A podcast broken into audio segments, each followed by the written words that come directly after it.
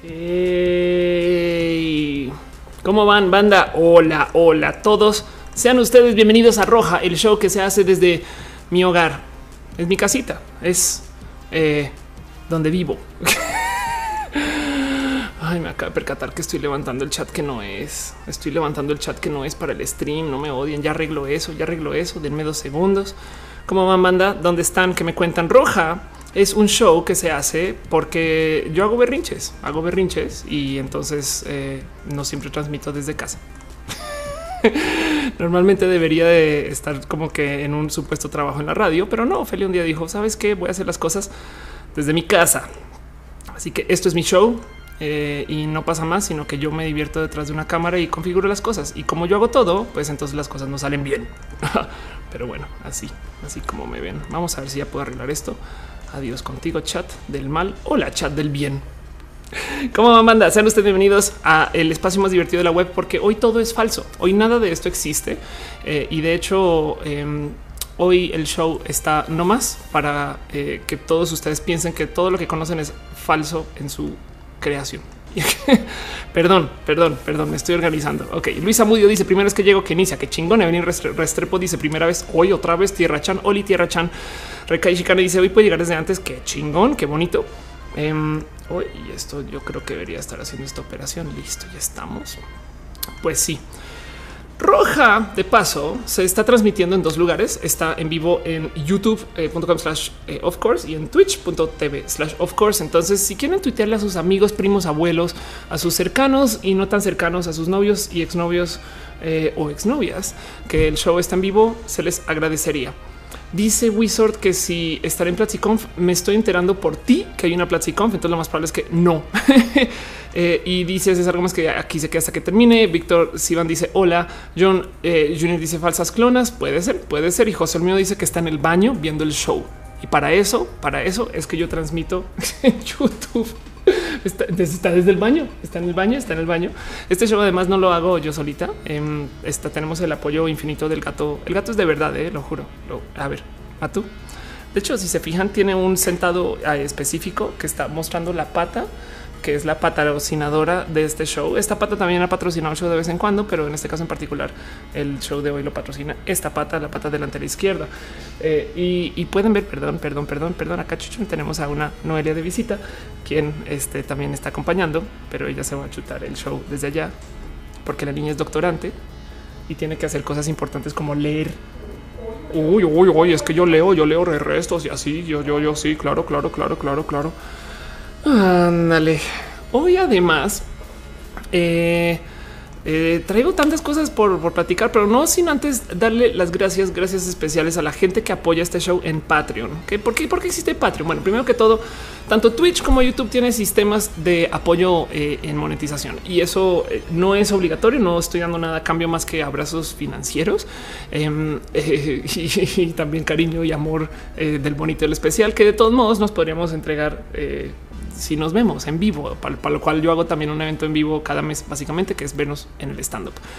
Pero eh, aquí en el chat de YouTube, perdón, aquí abajo hay un simbolito de dinero. Si le dan ahí, le pican, deja que sus mensajes aparezcan como en brillante para que yo los súper, súper pueda ver. En últimas, al final del trato de recolectar una lista no tienen que hacerlo. De nuevo, son meros donativos para los que lo quieren hacer porque me lo piden mucho. Y también existe esta cosa que justo se llama Patreon. Patreon es eh, básicamente una plataforma de apoyo, apoyo a sus artistas independientes, donde eh, tengo aquí en patreon.com slash of course y hay gente que está suscrita. Así que muchas gracias a la gente que viene acá y deja su abracito financiero. Un abrazo especial en específico a David Álvarez Ponce, a Alex Osorio, a Que Rubio, a Trini de Patacoins, Alejandro Alcántara y a Yahir Lima. Y de paso, eh, también creo que vale la pena mencionar que me parece espectacular seguir haciendo show, porque ahí donde lo ven, este show, y esto es algo que me hizo caer en cuenta Caro. Caro es nuestra moderadora de espectacular del, show y del chat, que eh, este show lleva ya un año al aire, un pinche año llevan dando, güey. Así que celebramos un pequeñito cumpleaños para Roja, que eh, yo creo que, a ver, les explico porque, porque es, una pequeña falsa celebración. Yo, sé que Noelia fue a hacer algo muy bueno. Ay, no. Ah, ya ven, ya ven. Ay, ¿de dónde salió eso? No, no lo puedo creer. Ay, gracias. Estas son las YouTube vanitas. Happy birthday show. Así que miren, miren. Gracias. Oh, celebra un año del show. Vamos a dejar esto aquí al lado. Iris, la jotería en pasta con esas cosas, Noelia. bueno, pues Obi, Obi, Obi. El show celebra un año. Muchas gracias. Caro le notificó ayer que llevaba suscrita al canal de Twitch un año.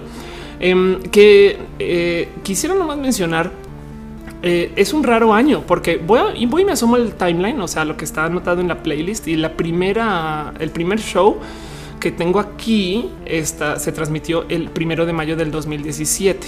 Es que no, evidentemente no es este, perdón. Siempre tengo problemas con los anuncios, no? Y mm, este show, de hecho, lo transmití con alguien que vi hace nada, Polo Rojas. Eh, me lo encontré en, en la calle casi, casi. Y Polo vino a hablar acerca de lo que está haciendo con los youtubers que hacen música. Pero bueno, eso yo creo que la primera transmisión oficial de Roja, porque para los que me conocen justo desde antes, yo venía apareciendo en radio mucho tiempo antes que eso y lo tengo aquí hecho guardar una playlist. Y la primera aparición que tengo aquí de la radio en particular fue con nadie más y nadie menos que Fernanda Familiar y Gonzalo Oliveros hablando de la Legión Hulk el 20 de enero del 2017, pero esto yo lo subía, esto no era roja per se, me explico. Fue una grabación muy bonita porque ese día no tuve ningún problema con hablar de, en vez de 4chan, hablé de 4chan y la gente explotó. No, pendeja. O sea, güera idiota. No se dice 4chan. ¿Qué te pasa? ¿Qué es este lobesno a todo gas que me estás tratando de imponer? y resultó que era justo eso, ¿no? Pues muchas gracias la gente que está poniendo piñas y este eh, sus iconitos y emojis de cumpleaños. Em, la verdad es que sentando cabeza un poquito de es neta que llevo un año en esto, también me cae. Qué locura, porque eh, sí, lo que sí me alegra mucho, pero mucho, es que en la playlist de em, Roja, aquí está, hay 51 entradas. Hay 51 entradas en la playlist, lo cual quiere decir que se, se han hecho, se ha hecho un show semanal eh, desde hace un año. Y eso para mí, como generar contenido, me parece un logro, un logro muy cabrón poder decir sí. Todas las semanas lo hice. E, evidentemente, eh, no, no, ya supongo que me habría adelantado o estoy tomando mal o algo así, pero pues eso pasó. Dice Diana Ide que visitemos el canal de Di, que es de motocicletas. Qué chingón, qué chingón. Acá tengo mi moto otra vez conmigo. Eh, de paso, José Enrique Guzmán dice es un aniversario falso. Ya no sé nada. Sí, es que justo el problema aquí es esta es falso en que la verdad es que nadie sabe bien, bien, bien cuándo comenzó Roja, porque a Caro esto eso es lo que me sorprendió un chingo. A Caro le, le notificó llevas un año suscrita a Roja, pero a mí me dice ah, bueno, pues porque el primer Roja fue el primero de mayo. Entonces hasta eso es falso. De paso, hablando en el tema de cumpleaños, le quiero también aprovechar y desear un cumpleaños especial a, Yumi Harris, que está en el chat, que hoy está de cumpleaños, así que besitos, besitos especiales por tu cumple. Y pues ojalá podamos entre todos algún día darnos un abrazo también por eso. Dice Victoria J de un año aprendiendo de mí con los directos. Dice Patacoins, aguacates porque son mejores que las piñas. Tenías que no ser de México. Bueno, las piñas tampoco las aprecian en México, ¿no? ¿Dónde aprecian las piñas? Como que imagino tuiteros hawaianos diciendo, ay, qué caro que está la piña. ¿En México se aprecia la piña? Se piña la. Ah, claro, sí, si lleva chile, claro, sí, por supuesto, todo. Game dice que el cumpleaños es falso, todo es falso. Game Lex Unam dice feliz no aniversario para ti, para ti. Anda, dice eh, Games Junior ya llega a los 40. ¿De qué habla? Ah, los suscritos. Sí, también, también el canal de YouTube ha estado creciendo mucho por eso, porque em, que dice wow, un paréntesis. Polo Rojas está en el chat. Polo, besitos. Qué chingón. A ver, a ver, a ver, voy a aprovechando, aprovechando que Polo estuvo eh, eh, este, en ese show de hace un año. Em, dense una pasada por creo que aquí está. Creo que esto es lo último de Polo Rojas, febrero 14 del 2003. Olvídalo, cero último, pero les muestro nomás eh, Polo Rojas. Aquí está el inicio. Denle subscribe a él. Polo Rojas, el primer beso está en Music, en Apple Music, en Spotify, en Claro Música y está haciendo cosas bonitas. Siempre que me asomo por acá, acabo mostrando el video con Nat Campus, pero pues es que, ¿qué les digo? Güey, ¿Quién, quién se sienta a grabar música con youtubers? Güey, eso, eso siempre me ha parecido algo espectacular. Ese no es Polo. Este es Polo. no más que les quede claro. Pero bueno, muchas, muchas gracias por, por ser parte de esto también. Eh, y de paso, muchas gracias, Fran, quien también dejó un pequeño abracito financiero. Este show en últimas es enteramente improvisado y lo hago eh, porque pues me gusta platicar con ustedes. Víctor Veje dice se fue la luz en mi rancho. ¿Cómo estás conectado entonces? Alma Sánchez dice que me veo bien, qué bonito. Piñas, piñas, piñas, piñas, piñas, piñas, piñas, piñas, piñas. Reybonet dice tacos al pastor con piña. Exacto para rematar, a ver si les puedo mostrar sin que haga un desmadre. Estoy estrenando cámara, entonces perdónenme si ven cosas raras y ahí les muestro esta cámara nueva. La neta, neta, miren, ahí les va. Eh, me con los cables. Ahí está. Ok, esto es una cosa que eh, hace nada hice un tutorial, un tutorial. Ay, Ofelia, por Dios mío, trabajas en comunicación. Hace nada es un, tutor, un tutorial. Eh, acerca de cómo hago mis streams, no que por si se lo perdieron, porque siempre está la duda. Un momento, Fran dejó aún más dinero. Fran, por el amor al nazareno, ya guárdate, cuídate, Fran, por favor. Ay, ay, ay, pues muchas gracias, la neta, muchas gracias. Este les muestro rápido eh, qué pasó. Pues grabé literal un tutorial que debe de estar por aquí. Vamos a ir a videos. Está en mi canal en, el YouTube donde eh, literal puse un cómo hago mis videos y fue algo que grabé por ahí en febrero, pero que tuve el momento de por fin sentarme a editarlo hasta ahorita y es paso a paso todo lo que yo uso, todos los equipos, todo el hardware, cómo lo conecto, cómo lo configuro, el software de dónde salió, por qué, etc. como que todos mis como trucos y mañas del stream. Ahora aprovecho para pausarlo ahí porque vean la fecha de los streams que hacía yo cuando comencé en estas cosas, no? No más vean la fecha 12 12 del 09. Entonces estamos celebrando un año de roja. Pues como ven que dentro de poquito ya poder celebrar 10 años de streams. Eso, eso también yo creo que me rebasa poder andar por la vida diciéndolo.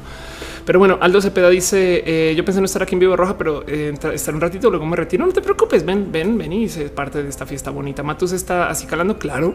Eh, dice que hablemos del debate. Oh, por Dios, vamos a hablar ligeramente del debate.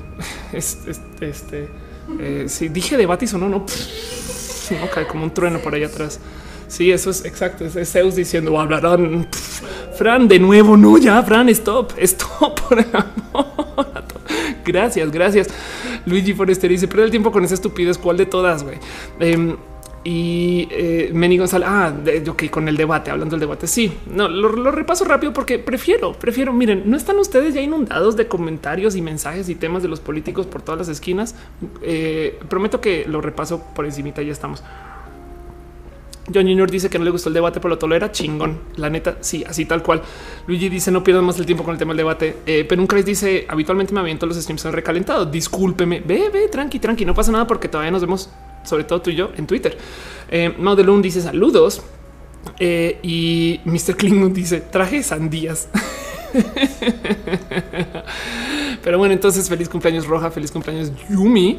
Eh, y, pues de paso, gracias Polo por acompañar. Qué bonito verte aquí en este show. Hablando de shows, que no se les olvide que existe una versión en vivo de esto. La versión en vivo es un decir es trampa, es trampa decir que es versión en vivo porque no es esto. es una versión de ver a Ofelia en vivo. Hay muchos modos. Yo doy conferencias, voy a una cantidad de lugares. Últimamente, para los próximos como dos meses, no tengo muchas invitaciones, pero definitivamente van a aparecer esos. Yo siempre digo, ay, qué bueno, va a tener un mes de estar en casa. viajes, lugares, cosas que hacer y no sé qué no. Entonces, pues eso vamos a ver que acá, pero por ahora, por ahora, afortunadamente va a estar como muy atrapada en la Ciudad de México, que está bien, me da muy poquito de paz. Y una vez al mes, una vez al mes hago stand up, hago stand up en el cine tonalá. La gente del cine tonalá es espectacular conmigo, me cuidan un chingo y es un show que, si bien tiene precio, eh, aprovechen y de paso compren eh, porque hay un precio diferente si compran adelantado que si compran el mero día. Pero el cuento es así: es stand up. Sí. Y al salir del show, para la gente que no quiere, no puede o, de plano no le encaja o no hay cómo, porque no, no quiero cobrar porque nos veamos, caigan al lugar, caigan al lugar, porque saliendo del show, una hora después de la hora de arranque, yo me quedo ahí hasta que me corran, básicamente. Así que ahí habrá tiempo de abrazos, cariño y este amor que nos podremos dar en vivo. Pero un dice que si he estado en Celaya, Guanajuato, tengo recuerdos de Celaya, pero ya, ya, perdón, perdón. En fin, dice eh, Luigi Forestieri que comemos y vayan, que es bonito. Si la comida en el cine es muy, muy bonita. Y Mirna dice que vamos a hablar. Ya te, cuento, Mir. Vamos a hablar de eh, la comunicación falsa eh, que vivimos. Pero bueno, en fin, y este show en particular que pasa con Roja, aparte de Ofelia tratando de sacar un show mientras tratando, trata de presentarlo, mientras trata de leer el chat, mientras trata de organizar su vida y leer Twitter y estar al tanto demás. Em, este show tiene un buen de secciones, pero antes de irnos a las secciones, me gustaría nomás eh, levantar y celebrar el hecho que nos estamos reuniendo entre todos y somos una pequeña fuerza de milicia en pro de la existencia de Roja. Así me lo han dicho y así me lo comentan. Y pues como toda fuerza agresiva y espacio de choque, impacto y e insurgencia, em, necesitamos alguien contra quien manifestarnos. El show se llama Roja, entonces decidimos que nos íbamos a pelear contra los colores varios que no sean roja. Y para eso yo siempre empleo... yo siempre empleo el uso. Por Dios. Ay, Dios mío. A ver, eh, bot de colores. El uso de un bot que se llama bot de colores. Perdón, perdí la compostura, cabrón, güey. Este, pero eh, es que les voy a mostrar algo. Bot de colores es una cuenta en Twitter que da un color al azar, no? Y les voy a divertir algo porque justo hoy, justo hoy de repente tuiteo. Voy a hacer un valiente intento por no hablar de política en roja. No quiero un descanso de contenidos que levantan el tema y después pongo con mi suerte, con mi suerte, el bot de colores sale con que el enemigo es verde PRI o naranja Anaya, no? Y, ahora de repente solo hablamos de política. Y por qué no? ¿Por qué no? El, nuestro enemigo del día de hoy, nuestro enemigo no político del día de hoy es nadie más y nadie menos que el negro zapatista. Pinche negro zapatista, eh, te odio porque trajiste la política de nuevo a mi show. Ahí te va, ahí te va. Qué pedo, güey. Pinche negro zapatista, la chingada, güey. Dice José Max, eso es racista. Además, porque además, eh, bueno, en fin, en fin, es racista. Yo no, no, no, voy, no voy a, no voy a este, clavar más en eso porque hay reglas en Twitch y seguro en YouTube también. Pero maldito negro zapatista falso, dice Fran. Emanuel García dice muere maldito negro zapatista. Eh, todos en contra del negro zapatista y, ya ven, ya ven así las cosas. Entonces, nuestro enemigo para el día de hoy es nada más y nada menos que el negro, negro zapatista, como todos los colores eh, que simplemente no son el rojo o roja que desafortunadamente son muchos, según el bote de colores, son muchos. Y es un problema, dice Noelia, que es un digno enemigo. Si es un verdadero digno enemigo, en este caso sí, ¿no? Es el primer digno enemigo que sí es redigno. Dice Uriel Torres, debió haber sido el rosa electoral. Y dice Meni González, super heavy el voto. Y te digo algo, conozco a la persona que está detrás de este bot, a Canex Zapata. Y también a veces pienso, ¿será que lo hace a propósito? O sea, sí, sí, es que sí, en fin, en fin, en fin. Dice eh, Danny Trouble, ¿cómo puedo tener saldo en PayPal si es que no cuento con tarjeta de crédito débito? Eh, creo que desafortunadamente tienes que tener una cuenta de débito, pero si mal no recuerdo en PayPal puedes hacer transferencias con un número clave. Entonces necesitas una cuenta bancaria que tenga número este, de, transferencia clave. Ah, Aldo Cepeda dice ya me voy, tengo que terminar la casa de papel hoy. Claro que sí, por favor. Sí, ¿cómo estás viendo roja sin ver casa de papel? Güey, casa de papel no te deja, no te deja ir, no te deja ir. Güey. Dice Dali Caro, se apella Zapata el owner. Eso suena self hate. ándale, ándale. Mirna Guadalupe dice ese bote es un loquillo, es un total loquillo. ¿De qué se trata este show? Yo trato de platicar acerca de las cosas que suceden en la semana, las cosas que nos reúnen y que nos hacen sentirnos bien acerca de nosotros y lo que no. Y básicamente todo aquello que valga la pena mencionar acá, porque me lo dicen, no, yo Ophelia, por favor, habla de esto, habla de aquello, habla de lo demás.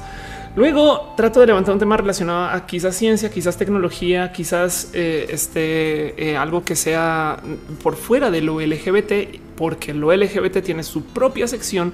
El puro final, la sección que se llama Pregúntele a Of. Así que si usted tiene preguntas y dudas acerca de Ofelia, aguánteselas un tantito. Yo sé que estoy leyendo. Fran, por favor, deja de dar. Bueno, Fran, muchas gracias, muchas gracias. Besitos, besitos, Fran. Estás viendo qué colores salen en el super chat, no? Em, pero bueno, eh, yo sé que estoy leyendo el chat durante el show y trato de que sea muy, eh, o sea, parte de en últimas, este show no es una ponencia, sino es un diálogo. Es para que nos podamos ver chingada madre por lo menos una vez a la semana.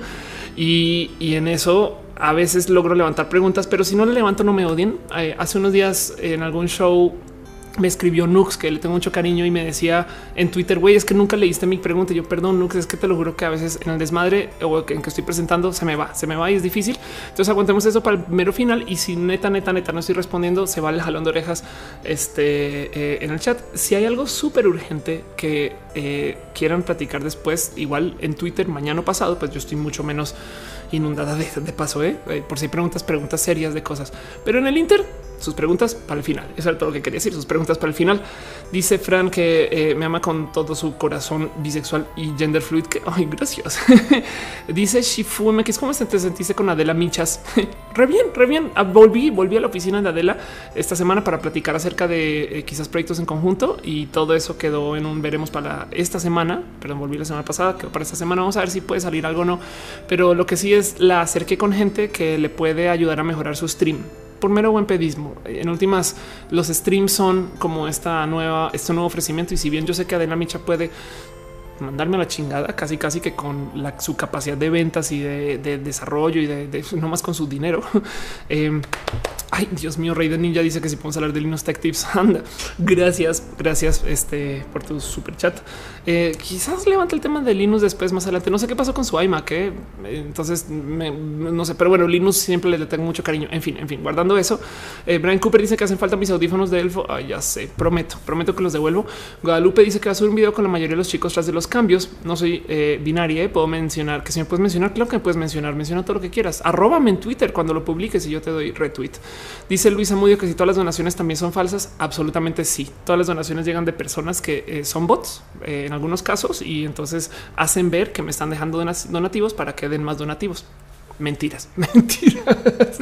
Ofelia aquí destrozando a la gente que de su cariño y amor sí está dejando donativos. Yo no son personas de verdad, son bots, son bots. No, yo no, yo no. Eh, dale, Caro acaba de dejar además. Cheers, Caro, por el amor. Ya cálmate, cálmate, cálmate, Caro. Muchas gracias, muchas gracias por todo eso. Luis Tuda dice: Somos falsos, realmente estamos existiendo. Miren, hay un episodio en la serie de Evangelion, el último, el último que debate ese tema. Eh, mentiras, mentiras, pero, pero es como sí que me dan ganas de hacer un, episodio este de Ophelia explica el final de Evangelion, quizás después. Pero bueno, dice Eduardo Núñez Obama para presidente 2018. Yo estoy de acuerdo con ese hashtag. Patacoins dice en verdad las donaciones son de gatos que roban tarjetas de crédito para suscribirse a Matu. Exacto. Sí. Y hablando de Matu, eh, Matu, estás vivo. Sí. piñas, piñas, piñas, piñas, piñas para la banda. En fin, en fin, pues todo eso, todo eso. José Max dice: ¿Se puede tener más de una entidad de género? Yo digo que cuando se trata de lo identitario, todo se vale. Me explico, es, es tu identidad. Entonces, si tú te identificas con así como yo a veces digo que encajo en varias letras del acrónimo, pues claro que sí, claro que sí, pero bueno. En fin, dice Luis Vargas, ¿cuál es el digno enemigo? Es el enemigo más digno de todos. Eh, el más peligroso de todos. Y como dice Jesse Green, que viva el rock and roll. Ay, los quiero, los quiero, los quiero, los quiero. Dice Lugar, mi maestro de filosofía de 59 años nos dijo que Evangelio no era para niños. Eh, Evangelion es como Pixar, eh, una pieza diseñada para que un niño la pueda ver y se pueda divertir tanto como un adulto filósofo. Entonces está mucho. Bueno, eh, Pixar hace cosas que es para los niños y los papás, no, no necesariamente tienes que hacer de filosofía para gozarte de Incredibles. Pero bueno, en fin, en fin. Ah, vámonos un poquito con los temas de las cosas que pasaron esta semana y les quería compartir primero que todo algo un poquito relacionado a lo LGBT. Eh, y esto eh, no sé si, si, lo vieron o no, pero para los que, adiós mío, pero para los que no sabían, eh, hace unos días apareció este tema donde a un estudiante le cancelaron la tesis. ¿Fue la tesis? ¿Era la tesis? Oh, por Dios, la cara permitirá que me mande notificaciones. No, ok. Eh, pero el caso es, dice que eh, le canceló, le canceló, según yo, un examen, ¿no? Eh, de la Universidad de Guadalajara, Jalisco, en el momento que un profesor le impidió defender su tesis de grado, ok, porque iba mal vestido, ¿no?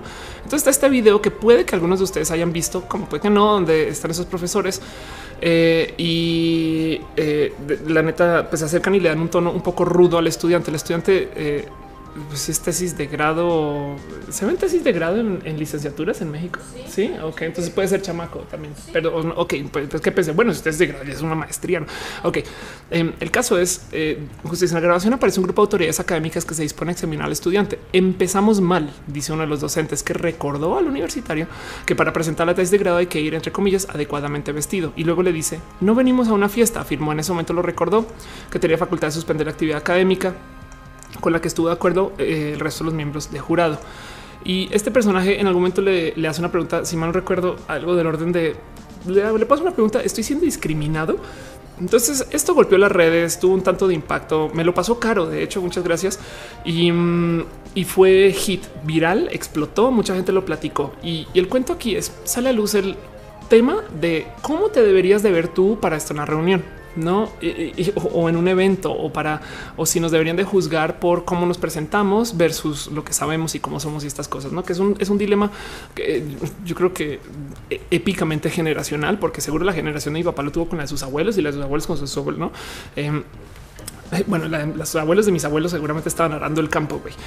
Eh, y mi abuelo también de paso, pero el caso es eh, es, este debate de, güey, lo que yo uso, no sé si me define para tener la capacidad de presentar este examen, ¿no? Y del otro lado, las famosas reglas de presentación. ¿Por qué importa esto? Porque hay unos casos específicos donde la neta están eh, muy rotos el, eh, eh, los, roles de, que, de que deberías usar. Este es el caso de Axan, que ya se ya se solucionó. Esto fue en esto tiene fecha por aquí en algún lugar. Esperemos. Aquí está el 2015. Apareció este chamaco que resulta que lo mandaron a la casa para que se corte el cabello. Muchos conocemos esta situación, muchos sabemos de la historia de, alguien que mandaron a la casa porque lo tenía tantito más largo y no sé qué habla. Eh, y entonces justo le dijeron córtate el cabello. Eh, y, y pues primero que todo, no más para que entiendan, en la foto que están viendo ahorita, Así es como le dijeron, te vas a la casa y te cortas el cabello que lo tienes muy largo. Y luego resulta que en el caso de, de Axan eh, o Achan, eh, él también era un niño que le jugaba el tema de géneros, tanto por él como por su mamá, que se lo permitía y me parece súper chingón. Entonces eh, hubiera sido un poco, yo lloraba mucho, por ejemplo, cuando era niño chiquito y me mandaron a cortar el cabello todo el día y era un tema horrible con muchos traumas, motivo por el cual hoy todo lo que yo tengo es cabello largo, pero bueno.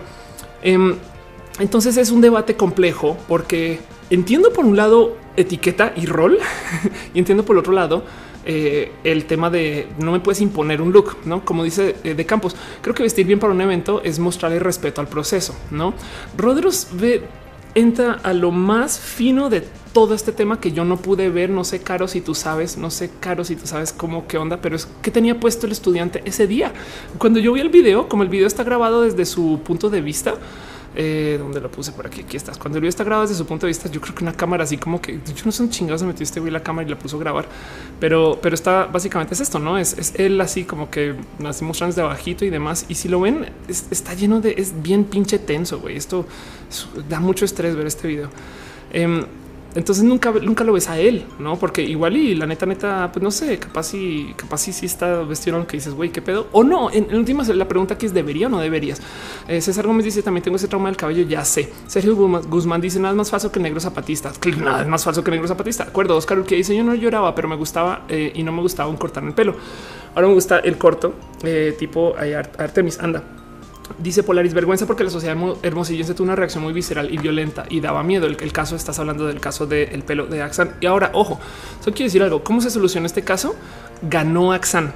Ok, voy a, voy a repetir eso. El chamaco ganó la demanda. Sí fue discriminatorio. Es que piensan ustedes que lo que está sucediendo aquí a nivel colegio es están dando a los niños y esto a nivel güey, esto es más que México, pero están dando a los niños el mensaje de yo solo te educo si tú cumples con mis cánones de belleza. No hace sentido eso, es, solo educamos a la gente bonita, la neta, eso es lo que están diciendo.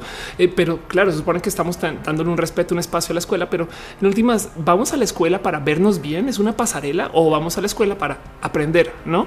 Entonces hay puntos de ambos lados. Yo, como siempre, estoy muy a favor de la existencia de los roles, siempre y cuando no sean impositivos, lo cual entonces, pues evidentemente lo saca de la posición de roles, ¿no? Pero bueno, en fin, eh, como dice, eh, dice Pata como dice el graffiti hippie las corbatas son nudos en tu cuello. Ándale. Dale Caro dice que el güey tenía jeans y playera. No sé si tenis o zapatos. Exacto. Adrián Gil dice ahí en Hermosillo hicimos algo parecido a nuestra prepa. Gracias a eso ahora todos pueden ir con la ropa que quieran, el cabello que quieran. Exacto. Entonces hay muchos puntos a favor como puntos en contra. Eh, es, controversial. Sí, en mi opinión, si hay un dress code y se lo anunciaron como oye, eh, estamos pidiendo que esto sea parte del examen que suena rudo de por sí, porque digamos que es una persona que es divergente de género, ¿no? Entonces también igual y pues más vale que también le permitan que eh, este llegue también a no es como por ejemplo para mi foto de la, de la licencia eh, me pidieron que hasta me sugirieron que me cortara el cabello y que vaya sin maquillaje, no? Porque como yo legalmente mis documentos dice que soy hombre, entonces ahí literal se paran así de pues perdón, pero es que acá de nuestro reglamento dice que solo las mujeres pueden usar maquillaje para su foto de la licencia. Es de no mames, eso es un poco injusto. Pero bueno, el, dejando esa regla de lado porque también me resbala, es un rol, ¿no? Eh, cuando cuando vemos este caso este, de este chamaco que no le dejan presentar y que se lo cancelan, da un poco de, oh, pero ¿por qué no? Y él luego, él luego publicó una respuesta. Entonces eso es lo que les quería presentar. Esta también me la compartió Caro. Muchas gracias, Caro, de hecho, por estar al tanto de esto y compartirme estos datos. Pero eh, porque yo creo que, em, ay, Dios mío, madre mía, ¿me regañas o no? Señor Don Facebook. Este, por Dios, güey. Ok, creo que aquí ya pude verlo bien. Uf. No. Ok, en fin, no pasa nada. Es que Facebook está muy regañón si no haces login, güey. El caso es, eh, él publica una respuesta y yo creo que esto vale la pena una leída y la quiero repasar con ustedes porque fue sumamente eh, bonito el cómo lo aterrizó. Entonces la persona, la persona eh, aquí a cargo es Paco Morando, ¿no? De quien estamos hablando. Paco eh, comienza su carta diciendo amigos, amigas, gente en general que pase por aquí. Esto a continuación va a ser un intento de ponerle fin al asunto del video, ¿no? Y se va a dar razones, unas conclusiones de esa experiencia y luego dice si alguien de la universidad leyendo esto, perdón, perdón, no. Entonces, lo primero que dice, y esto también yo creo que vale la pena mencionarlo en el tema, en el marco de lo que se va a platicar hoy en el show, dice el video se salió a mi alcance, no? Como lo comenté, no estaba buscando que esto representara a un problema o a nadie. Quiero dejar claro que yo no me acerqué con ningún medio, como lo comenté, dirigido a mi círculo cercano y quise hacerlo extenso a los compañeros, compañeros de la universidad, nada más.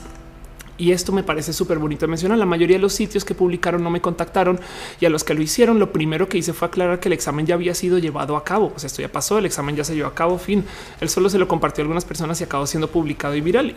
Entonces dice: Estoy abierto al diálogo si la universidad lo ve pertinente. Como mencioné en un sitio, no creo que lo que pasó refleje la postura de la universidad. No, eso es muy importante porque nomás deja como en claro un poquito. Esto es algo que pasó, pero esto no es, no es algo que representa a mi universidad. Pero eso no sé quién meter en ese problema él. Pero lo bonito de lo que dice Paco es eh, identifique que hay cierta confusión sobre cómo funcionan las leyes. Mucha gente confunde costumbre con ley y puede entenderlo, ya que algunas leyes surgen de algunas costumbres, pero esto no significa que todas las costumbres sean leyes. Saber cómo funcionan leyes es necesario para la civilidad. Y entonces luego dice, esto me lleva a otro problema, entre comillas, y esto es nuestro problema. Vean, acuérdense ustedes del tema de la posverdad, del tema de, eh, lo que quiero platicar hoy otra vez, eh, y de esto que estamos pasando en, en verificado y tal y tal, y es que él dice, la gente reacciona muy rápido sin el interés de tener toda la información.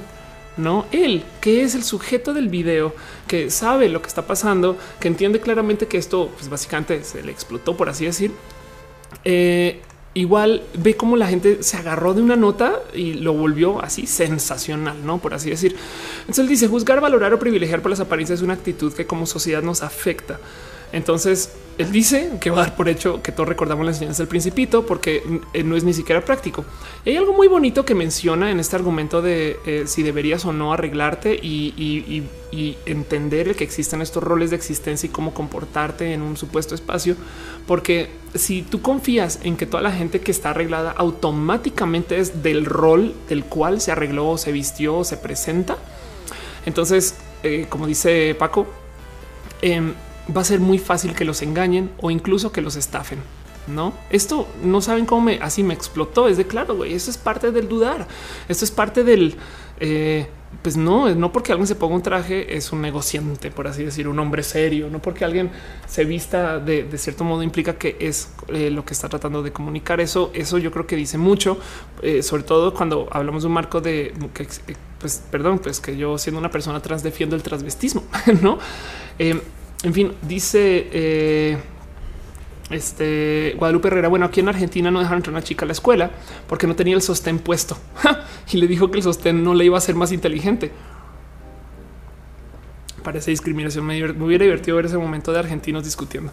Dice Guadalupe Canales en mi perpa llevamos uniforme y un chavo no le dejaron pasar porque llevaba un suéter de mujer. Ándale, hace nada un problema. No sé si alguien tiene el link por ahí. Caro, tuviste eh, el cuento de una chica trans que fue por primera vez vestida a su colegio, muy chamaca en una prepa y entonces no la dejaron estar vestida y con usó peluca y acabó presentándose en un espacio como de declamación y canto y dio un discurso y le cortaron el micrófono. Acaba de pasar hace nada. ¿eh? Pero bueno, el caso Dice Antonio Berritos que si topa Brigitte Baptiste. Claro, claro que sí. Quien se expresa libremente con la vestimenta a pesar de los protocolos. Exacto. A ver, sí, vamos a hablar dos segundos. Exacto. Qué buen, qué buen ejemplo. Brigitte Baptiste es eh, básicamente mi, mi, mi, mamá espíritu, por así decirnos. No sé cómo escribir Brigitte, pero es, es, es una mega inspiración.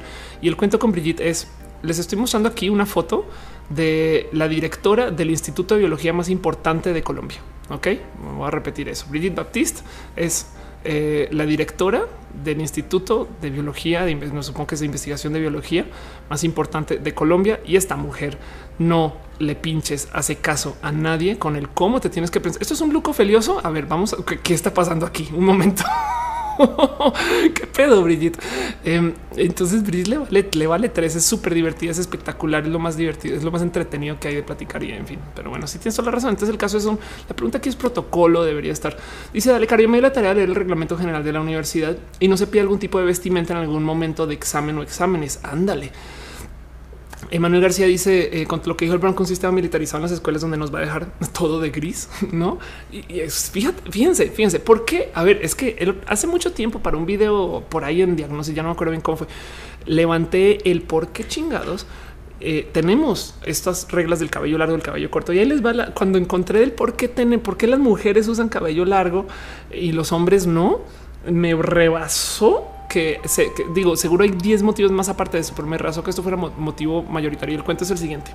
Cuando se le comienza a educar a los niños, eh, en su mayoría se les acepta en espacios militares y para poderse defender y proteger contra los piojos le piden a los niños que se corten el cabello si es que no que vayan rapado. Entonces militar implica rapado, implica corto, cabello corto y eso se volvió una...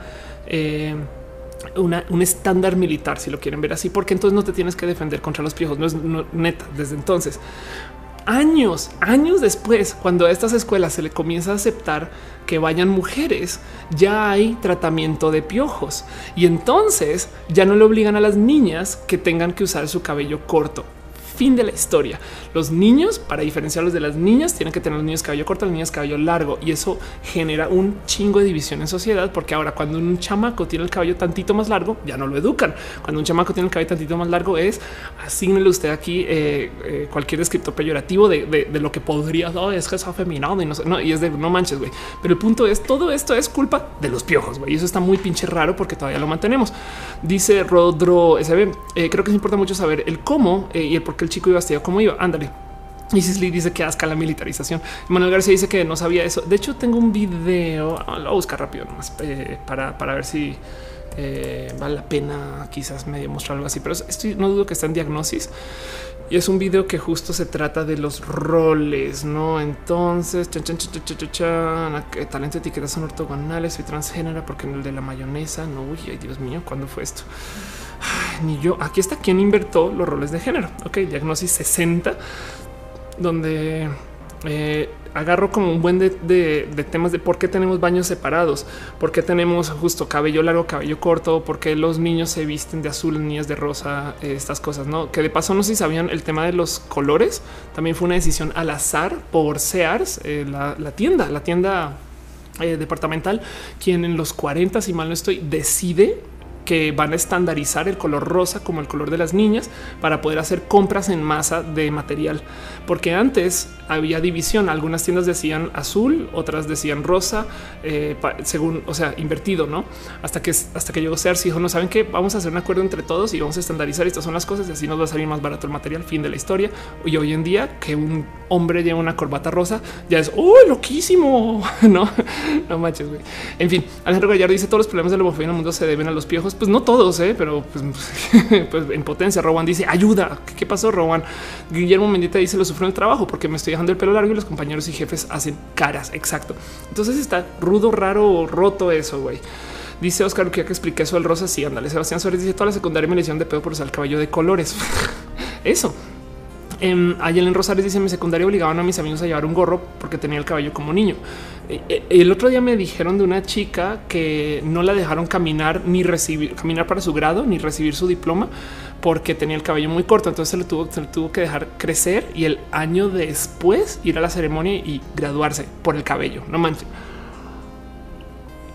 Está súper fuera de control eso porque en últimas, eh, ¿qué, quiere decir? Guadalupe Herrera dice yo creo que evolutivamente los seres humanos tenderían a ser iguales en todas las características porque no hay necesidad de diferencias más que el reproductivo. No, ojo, ojo, ni siquiera el reproductivo, ¿eh? en un mundo donde hay eh, trasplantes de útero, donde hay inseminación artificial, no, nada, nada, no hay motivo alguno, pero yo, yo prefiero un mundo que tenga infinitos modos de presentación que un modo estandarizado. En ese sentido es como si lo piensas, ambos son lo mismo. ¿eh?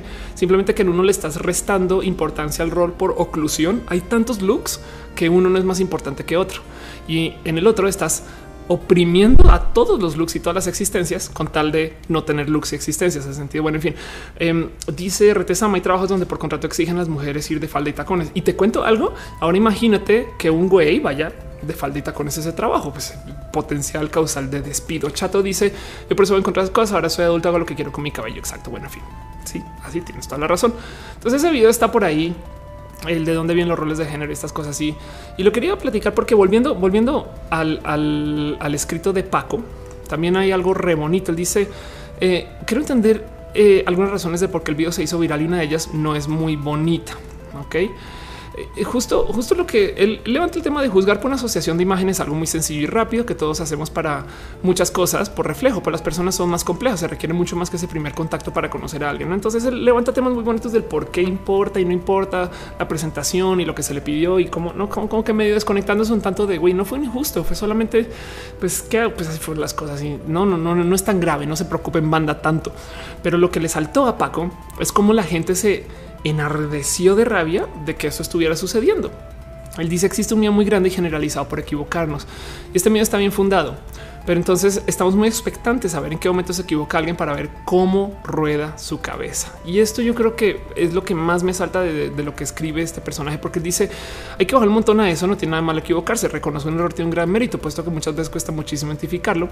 Pero entonces dice es muy sano que dejemos de ser tan severos con quien se equivoca. Y esto yo creo que es tan importante que se diga, porque el cuento aquí es un a ver, o sea, Paco de repente agarra su, publicación y dice, miren, que se volvió viral, pero que conste que esto no es ni mi punto de vista ni el de la universidad. Pasó algo, no era para que se publicara así, pero banda, bájenle de huevos, que no hay por qué andar castigando tan de modos tan severos cuando hay deslices o, formas o modos raros, no eh, nos falta un chingo de contexto. ¿Qué tal que esta sea la quincuagésima vez que le dicen a este güey que por favor no vaya de tenis? No sé qué tal que eh, hubo alguien que entró a la universidad y entonces dijeron, oigan, porfa, no hagan esto y no sé, no sé. Hay, 10 mil escenarios donde dices, pues igual no, no fue tan así, pero no lo tenemos. Y el cuento, el cuento es que eh, como, como está pintado Paco y él lo dice también como el eh, transgresor, no el yo vengo a cambiar las redes, no las formas, los sistemas. Dice: Hay gente que suele pensar que cuando una persona alza la voz frente a algo que considera injusto, piensa que él lo hace para sentirse superior a los demás. Y dice: Yo lo había visto antes. Creo que pasa porque no ha de ser fácil aceptar que se señale que está mal a lo que se está habituado a hacer, no como porque esa persona está diciendo lo que, eh, lo que yo hago dice está mal, no? Pero entonces dice desata un mecanismo de defensa por el cual, por las razones del párrafo anterior, em, lo topa como una manera burda. Eh, eh, perdón, lo topa, como una. Pero estoy leyendo por encima. Dice eh, desata un mecanismo de defensa por, por, lo que mencionó en el párrafo anterior. Perdón. Entonces dice él lo quiere ilustrar, pero lo ha visto muy seguido y quiero decirles que mi parte no es así. O sea, justo es lo importante. Él, él, él siente que ah, hubo un poco de y voy a ser súper grosera dos segundos, perdón feminacismo. ¿Me explico? Eh, y, cuando digo feminacismo es como una mujer dice una cosa y entonces un güey de repente salta, oh, es feminazi y ya, y lo descalifican en chinga esa vieja, güey. Eh, esto es, es, un tema de no hubo diálogo, hubo solo eh, satanización, persecución y hubo algo como que dice Paco no era tan, tan, tan necesario. Ok, espero que eso se, eso sí me lo entiendan un poquito. Em, Dice eh, Mercigar, de las redes sociales. Anda, qué bonito término. Y exacto. Rodrigo se dice el contexto exacto. Guadalupe Herrera dice las piñas eh, no son para cuando ando naciones. Las piñas siempre son bonitas. No preguntes, Guadalupe. Jessica Selene Mondragón dice justo hemos video. Mi maestro de desarrollo sustentable se la pasa con su rol de que las mujeres deben de estar en la casa y los hombres deben de trabajar. Y apenas me acordé de ese video del rol. Sí, es, como em, hay, que, hay que tener un poquito como de, cuidado de dónde sí y dónde no. Me explico, eh, pero, pero el punto es me, me gustó mucho que Paco saliera a decir miren, hay motivos por los cuales hay gente que está a favor del video y hay motivos por los cuales este video está un poco, no debería haber estado ahí, pero bajen un poquito su persecución o el caso del coliseo, el coliseo de las redes sociales. Dice Paco, para cerrar, claro, me di cuenta que hay un montón de gente bien chida y con mucho interés y afinidad por las demás personas, ¿no? Me ayudan un montón a pasar por esto, espero que esto ya se pase. Y se créanme que a mí me urge más que nadie entrar a ese cajón del olvido y tomarme un té junto a Lady Wu y el morro las empanadas de Acapulco, güey. ¿Qué pasó? Sí, que chingados con esos dos, ¿dónde estarán? Nadie sabe. Eh, pero bueno, eh, y, y, quería nomás como mencionarlo este eh, y seguir adelante nomás con otro tema. Próxima eh, situación, así que vale la pena volver a mencionar. Estuve con la gente bonita de la Conapred esta semana. Es más, ¿dónde están los datos? Ya los perdí, pero no me odien porque les pedí los datos y luego me dijeron, ahorita los busco, pero me dijeron que siguen dando la Endosig. que es la Endosig? Ya para los que ya siguen este show desde siempre, eh, perdón por repetir, pero básicamente es una encuesta de eh, aquí está una encuesta sobre la discriminación por motivos de orientación sexual e identidad de género para el 2018. Siguen dando porque creo que la van a seguir corriendo hasta mayo y entonces estamos tratando de levantar toda la información que sea posible acerca de la discriminación y de la gente LGBT, eh, sobre todo en México, aunque creo que no está cerrada específicamente a México. Entonces me pidieron, me pidieron que le recordara que esto está sucediendo eh, y de hecho me dijeron aquí está. Eh, me dijeron que hay un par de estados que han tenido poca participación. Hay más de 7 mil ingresos, eh, pero y curiosamente también me dijeron que hay mucha gente heterosexual que está llenando la encuesta, que está raro, pero en fin, se vale, supongo. pero dicen, me dicen, hay unos estados que han tenido poca participación, que son Colima, Quintana Roo, Nayarit, Aguascalientes y Tlaxcala. Y Dicen también sobre los SIG se busca mayor participación de hombres y mujeres trans, hombres bisexuales y lesbianas. Entonces, si ustedes conocen a alguien que es LGBT en Colima, Quintana Roo, Nayarit, Aguascalientes y Tlaxcala, recuérdenles que existe la Endosig, em, que es la encuesta de discriminación eh, por la intención sexual. ¿Por qué, ¿Por qué estoy tan insistente con esto? Bueno, les dije que no hablar de política, se acabó. Eh, porque parte del motivo por el cual los políticos nos ignoran es porque la neta no hay como tantas estadísticas que digan, güey, aquí estamos. Para nosotros es muy obvio, para ellos capaz y no tanto. Si, si hay estadísticas de Conapred diciendo, perdón, pero hay tantas personas LGBT en el país y están pasando por estas cosas y estas son los casos donde tal y tal y tal, eh, tenemos más herramientas para aventarles a la cara de perdón, pero si tienes que hacer algo y no puedes ignorar esto. Hay más, no sé, casos de discriminación que despidos, eh, lo que sea, ¿no?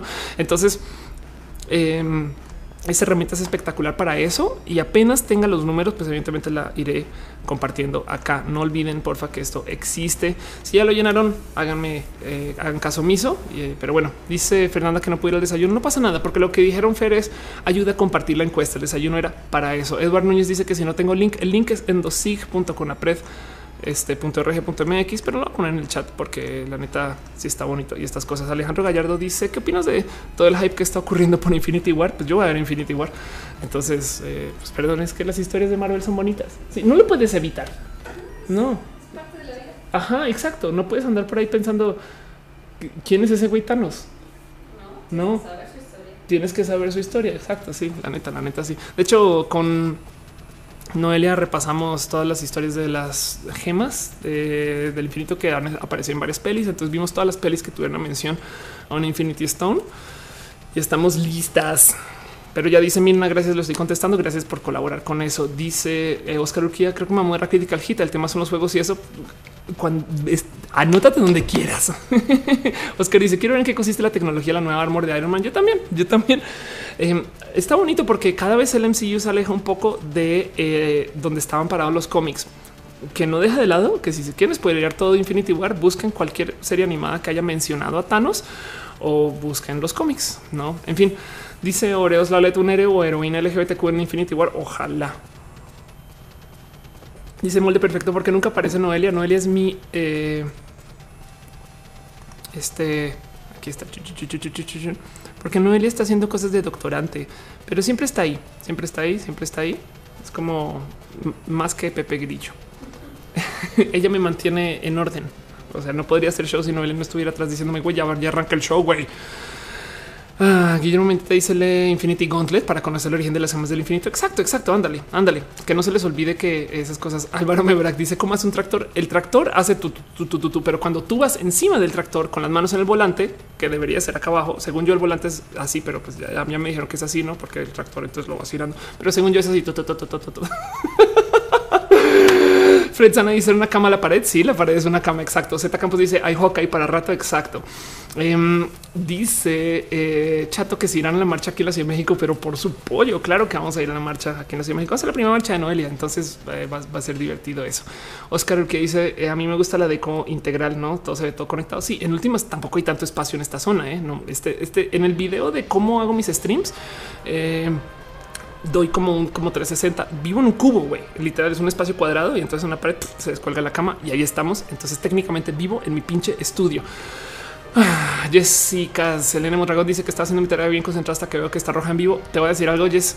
Vuelve a la tarea cierra el show, cierra el show, queda, queda grabado, vuelva a su tarea, vuelva a su tarea, que es más importante estudiar que ver a Ofelia decir estupideces. Archer dice que se ve la marcha de Monterrey. Nunca, eh, el año pasado me invitaron, este año creo que hay como eh, van a suceder dos fechas, entonces no sé bien cómo es y, si es la misma marcha en la misma fecha que la de acá, pues la de acá tiene prioridad, pero es probable que sí, no sé. En fin, Dulce eh, Morel dice: Me tengo que ir por tener recalentado. Besitos. Mirna Guadalupe dice: Estoy preparado para la marcha. Chingón. Ferrari la Torre será mi primer marcha, marcha, prepárate.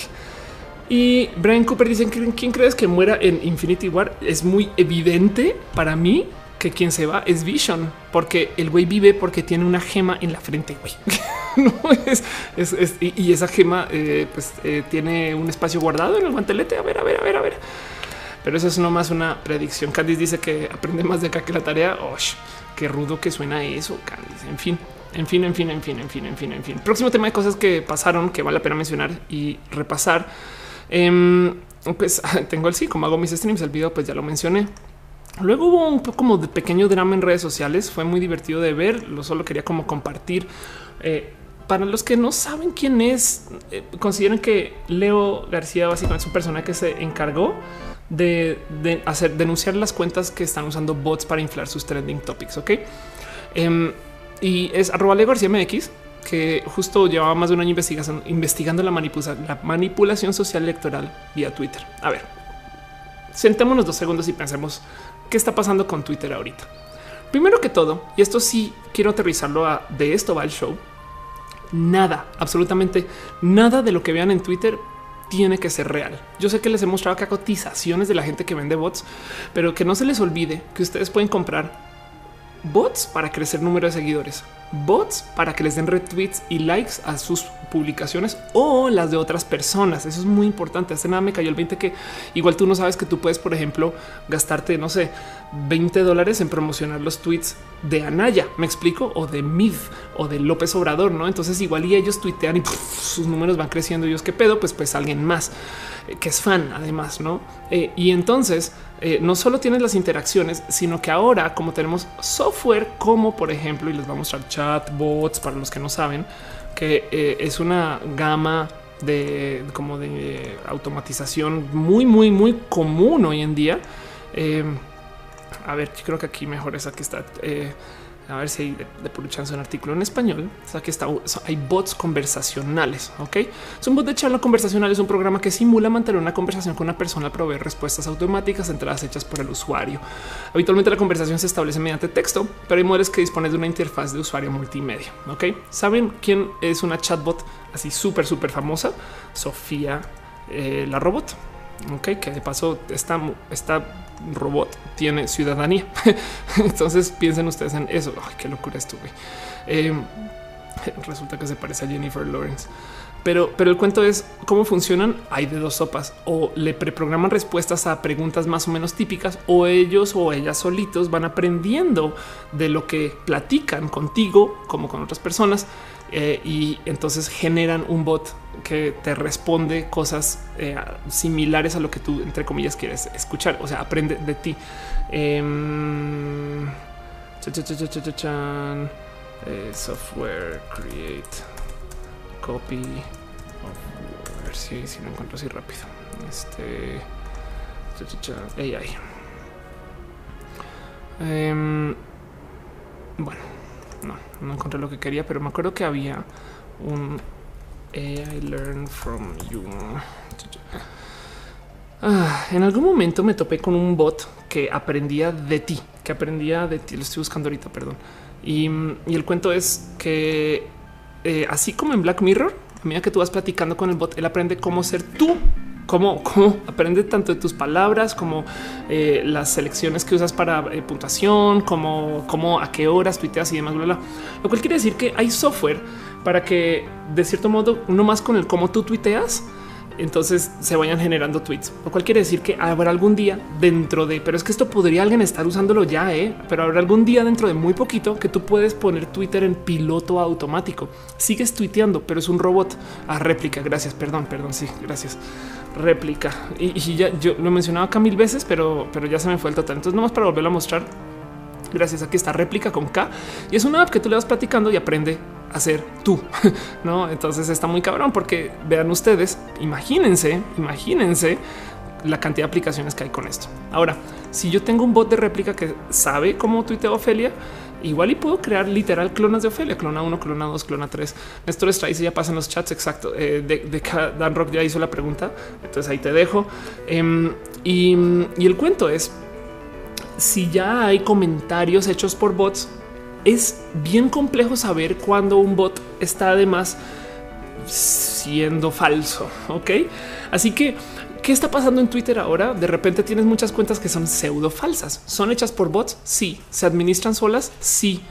Y entonces, si tú tienes 500 de estas cuentas y les dices a todas de repente, oigan, todas usen este hashtag, ¡pum! Creas un trending topic. Es muy fácil saber cuando algunas cuentas bots se unen para hacer una cosa. O si quieren verlo un modo dejando los bots de lado, es cuando de repente sale el teniente chochos y dice, oye, miren esta vieja tan buena y una vieja sin algona chichona con un hashtag presidencial.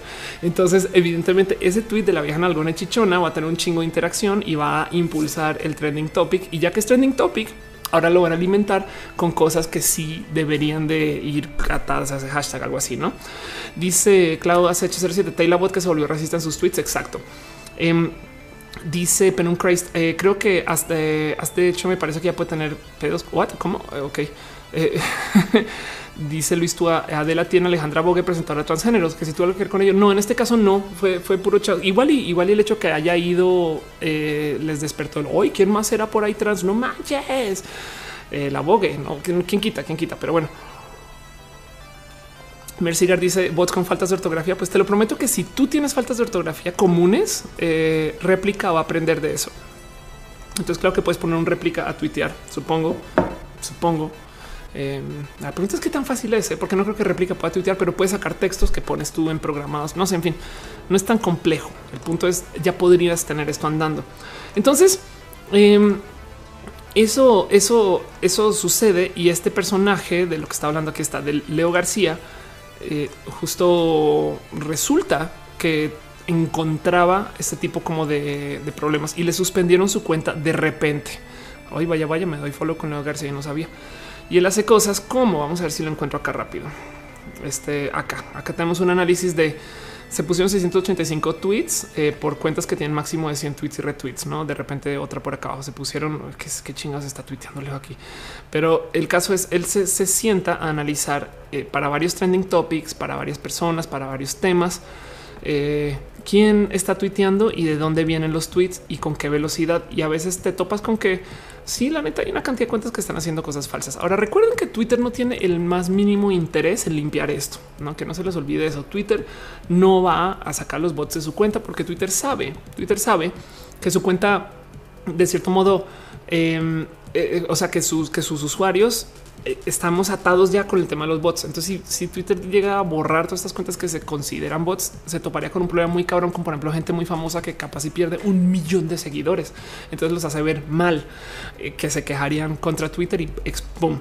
O eh, que si ellos mismos admiten que la mayoría de su red o que un, pero la mayoría, que un tercio de su red, digamos, son cuentas falsas e inactivas y bots, pues entonces no tienen tantos usuarios, no estado creciendo tanto y pierden inversionistas. Hay motivos estructurales por los cuales Twitter no borran los bots, pero si hay cuentas que se sientan a hacer este análisis. Dice eh, Antonio Jiménez, ¿cuál es la página de música MIDI? Es este lugar, muki.io, lo muestro muy rápido. Y el cuento es Ahí está Muki, muki.io. Ok. Eh, y el cuento es eh, le borran, le borran la cuenta a Leo y se vuelve un desmadre ridículo en Twitter. Es un desmadre porque eh, resulta que arranca gente a decir no, no, un momento, es que reactiven a Leo García, por favor, ya no digan, no, ya qué pedo, no, qué, qué sucedió, dónde salió, reactiven, los vuelvan a traer. Y el cuento es que nadie confirma que su cuenta fue borrada. De hecho, cuando, cuando te asomas por su perfil, justo Andrea dice, no, pero un momento, una cuenta suspendida, eh, eh, diría tu cuenta fue suspendida, pero una página, eh, pero, si su cuenta fue desactivada, pues entonces más bien es porque literal fue y la dio de baja. Entonces mucha gente comenzó a, platicar y hablar de eso. Y en algún momento sale a luz que no hubo suspensión, no?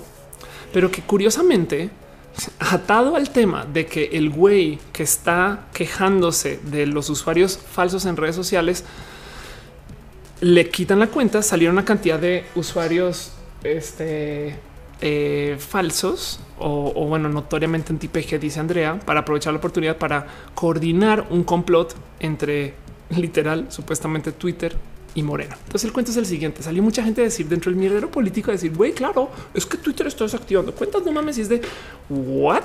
¿Cómo chingados acabó Twitter enredado? Entonces la gente le decía, sí, pinche Twitter, vuelve a activar esa cuenta. Twitter ya te la mamaste, ya tweet. No, en serio, ya Twitter es de lo peor, es de lo peor, güey.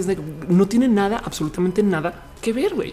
Twitter, en el peor de los casos, si le desactiva la cuenta, da modos para reactivar, para verificar.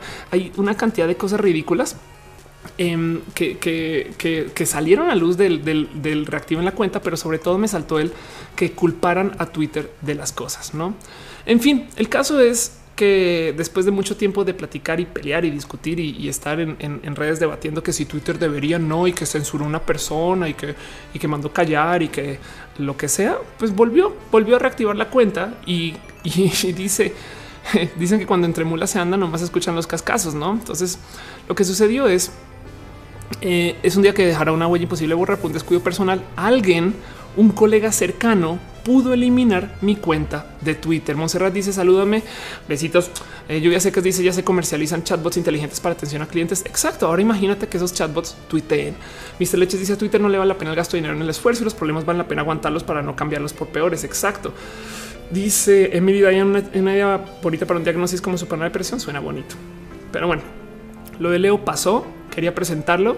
Quería nomás recordarles que cuando se trata de una institución haciendo cosas, cuando saben que es que en últimas, miren, de lo que quería platicar hoy en este show eh, es justo este tema que mencioné ayer antes del debate, donde les decía, oigan, saben que miren, esto fue nomás durante el debate. Apaguen sus redes sociales. güey. Hay debate, todo se va a llenar de posverdad. Y así como tenemos April Fools o el Día de los Inocentes que pensamos que todo es falso y sabemos que todo es falso, eh, pues también tenemos Debate Fools. güey todo lo que vean en redes es falso, todo lo que vean en redes es falso, pero ahora quisiera aprovechar para presentarles a ustedes la posibilidad que no solo, no solo tenemos cuentas falsas eh, en que se inflaron falsamente, sino que los mensajes que están escribiendo igual y también son falsos. Piensen ustedes una persona que se le comisionó escribir, no sé, 100 mensajes de odio que luego lo pone a cuenta y la cuenta está tuiteando los mensajes a toda la gente LGBT. ¿Me explico? Es, es de eh, yo, yo por como que ya casi casi que de cajón cualquier mensaje de odio que no tenga una foto asociada es un blog. No es de no lo pienses. Esta persona no existe, es un robot. Uriel Torres dice que Sanborns compre chatbots para su servicio de atención en Internet. No, sus empleados humanos son pésimos. Así es como eh, sabe que y si todo esto es un complot de las inteligencias artificiales para adueñarse de la humanidad, nos hacen ver que somos unos idiotas y se van ahora a decir de repente ya ven, por eso les vamos a solucionar el problema. Somos imparciales.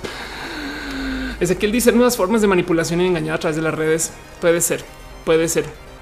Pero bueno, sí, ayer hubo debate. Eh, fue muy divertido ser parte del debate. La neta, eh, Noelia me cachó en algunos momentos tratando de hacer memes. Entonces le estaba tomando fotos de la pantalla y está así toda cerquita de no manches, es que esto está cagado. No sé qué lo habla. Eh, dice Rey de Ninja, deberías de ver Westworld. Westworld, exacto, podría ser algo así. Dice Mr. Leche, si mi exnovia me bloqueó durante el debate, no fue verdad, pudo no haber sido verdad.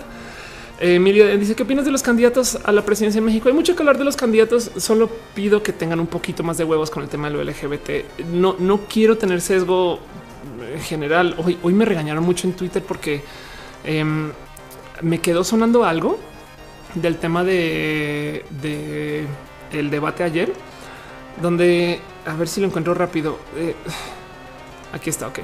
Donde me saltó mucho que se dijera que México es un país que no está creciendo. No me saltó, está hablando del debate. Me saltó mucho que dijeron un país que tiene una economía rota y no está creciendo y no sé qué, Lola. Y, y después vas y miras y resulta que históricamente la economía de México ha crecido mucho. Esto es una gráfica eh, de, PIB, no el Producto Interno Bruto. Esta caída rudísima eh, de Calderón, de paso, eh, no es culpa de Calderón per se, sino fue la gran recesión de todo lo que pasó en Estados Unidos y pues acá también nos impactó. Fue rudo allá, fue rudo acá y luego se recuperó.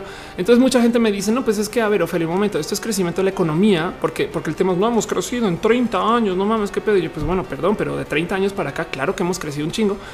Em, dicen que entonces el problema es que la gente en general, o sea, también hemos crecido mucho eh, en tamaño, en poblacionalmente hablando. Y entonces aquí tiene una gráfica, lo que se llama eh, PIB per cápita en dólares como son asumidos como poder adquisitivo. Entonces eso está no más para que piensen. Esto está ajustado a inflación, eso está ajustado a población y esto está ajustado además a poder adquisitivo. O sea, también dejando inflación de lado es el que también puedas comprar cosas y eso también no ha hecho más que crecer.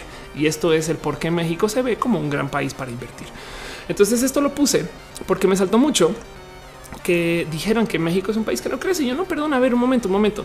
El problema no es que no crezca, el problema es que hay desigualdad, no? El problema es que eh, una cosa es decir, a ver, no hay de dónde rascarle para nosotros. Y otra cosa es decir, sí hay de dónde rascarle, pero tenemos que organizarlo bien. Me explico, porque si no, lo que vamos a tener es actividad económica que se va a encargar de buscar más crecimiento. No, eso va a ser lo popular. Gente diciendo, sí, güey, hay que disparar el PIB, hay que crecer, queremos el 9%, alguna locura así, que va a llevar un putero de inflación que va a ser súper injusto con la gente que está trabajando, que no puede aguantar con la inflación.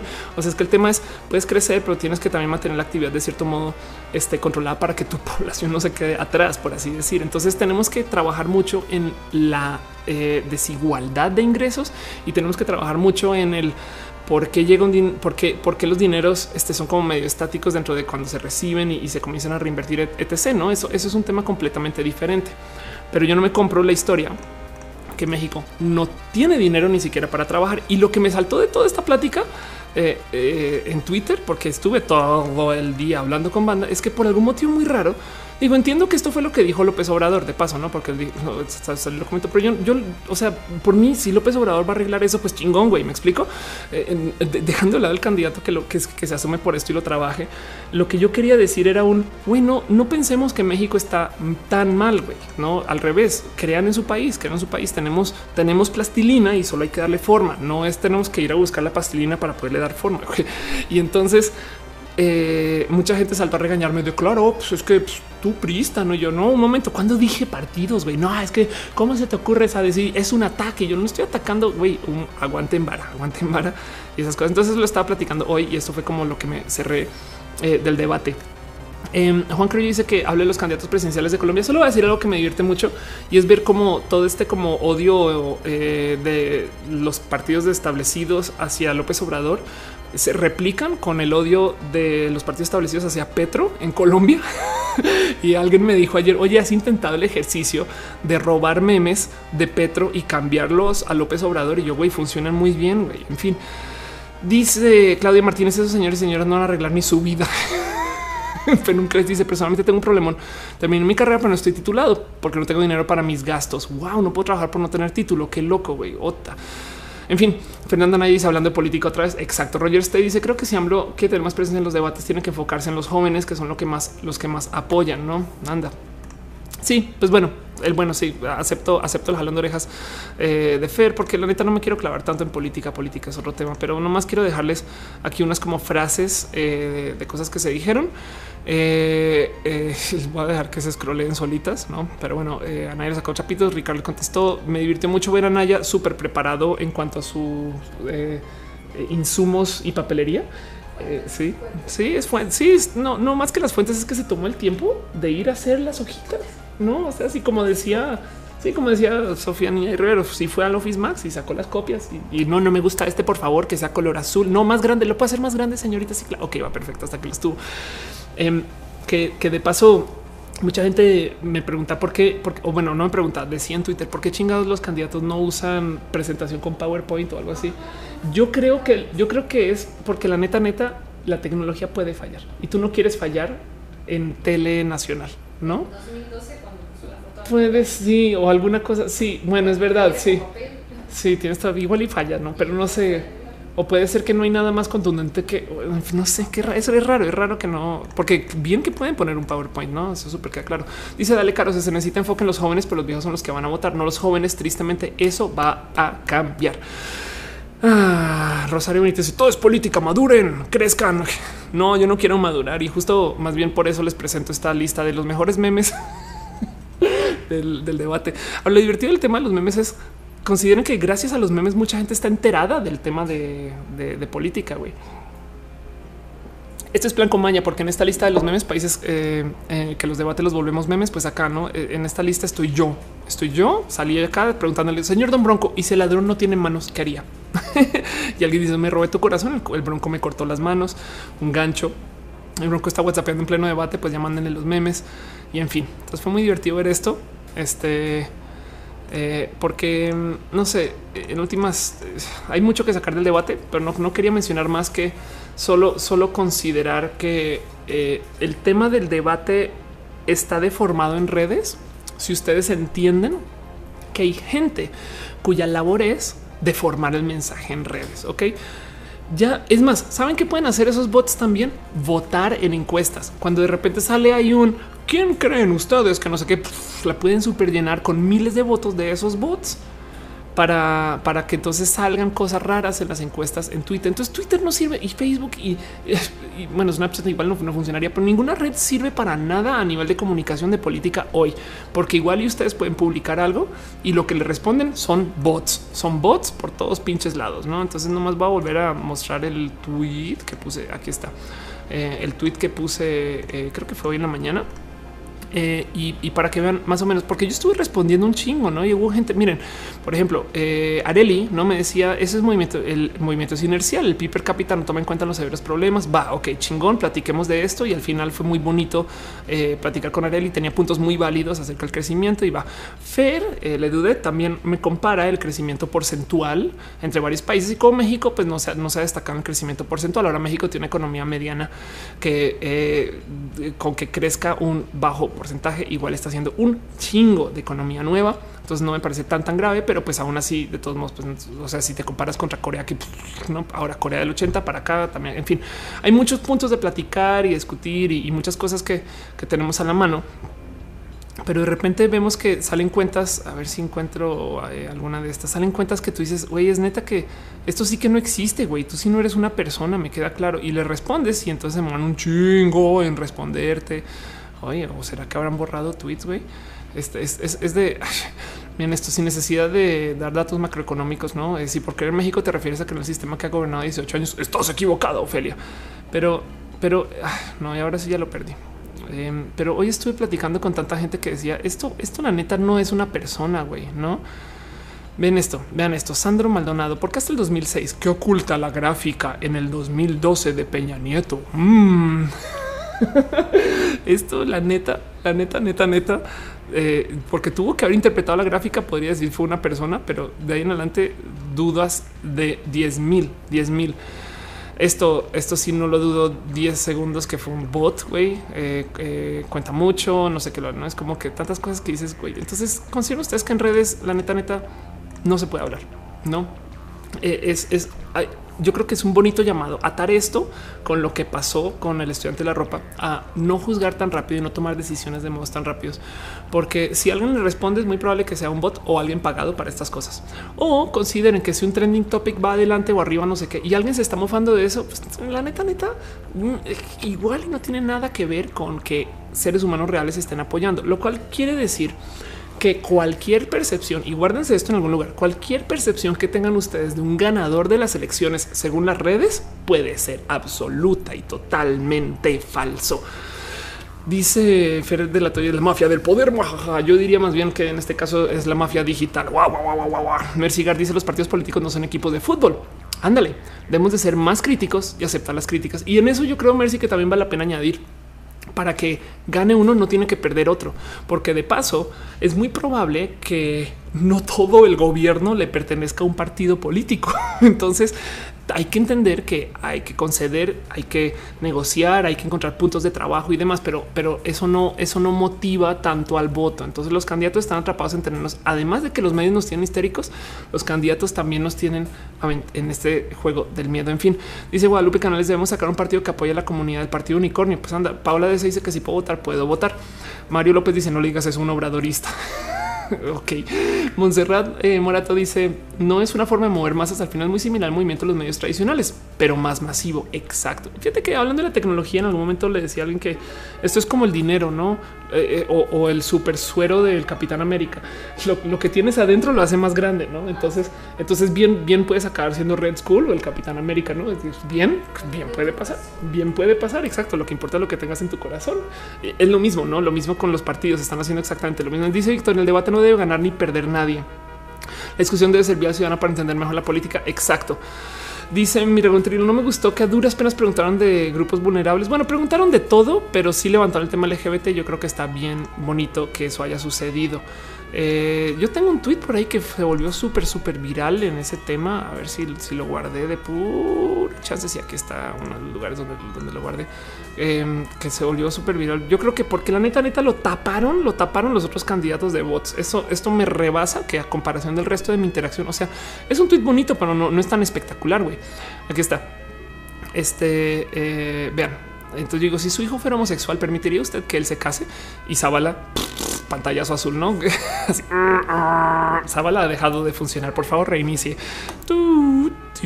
No, güey, fue súper famosa, güey. Y se los juro, se los juro que esto tiene lo que quieran en bots. Me, me, rebasa. Dale, cara, y se preguntan, preguntaron cosas interesantes, nunca respondieron bien. En fin, en fin. Dice Victoria M. Se está platicando sobre el debate de ayer. Ah, porque, porque de qué estamos hablando. Siento que estuvo muy bien las preguntas que les hicieron, pero no sus respuestas.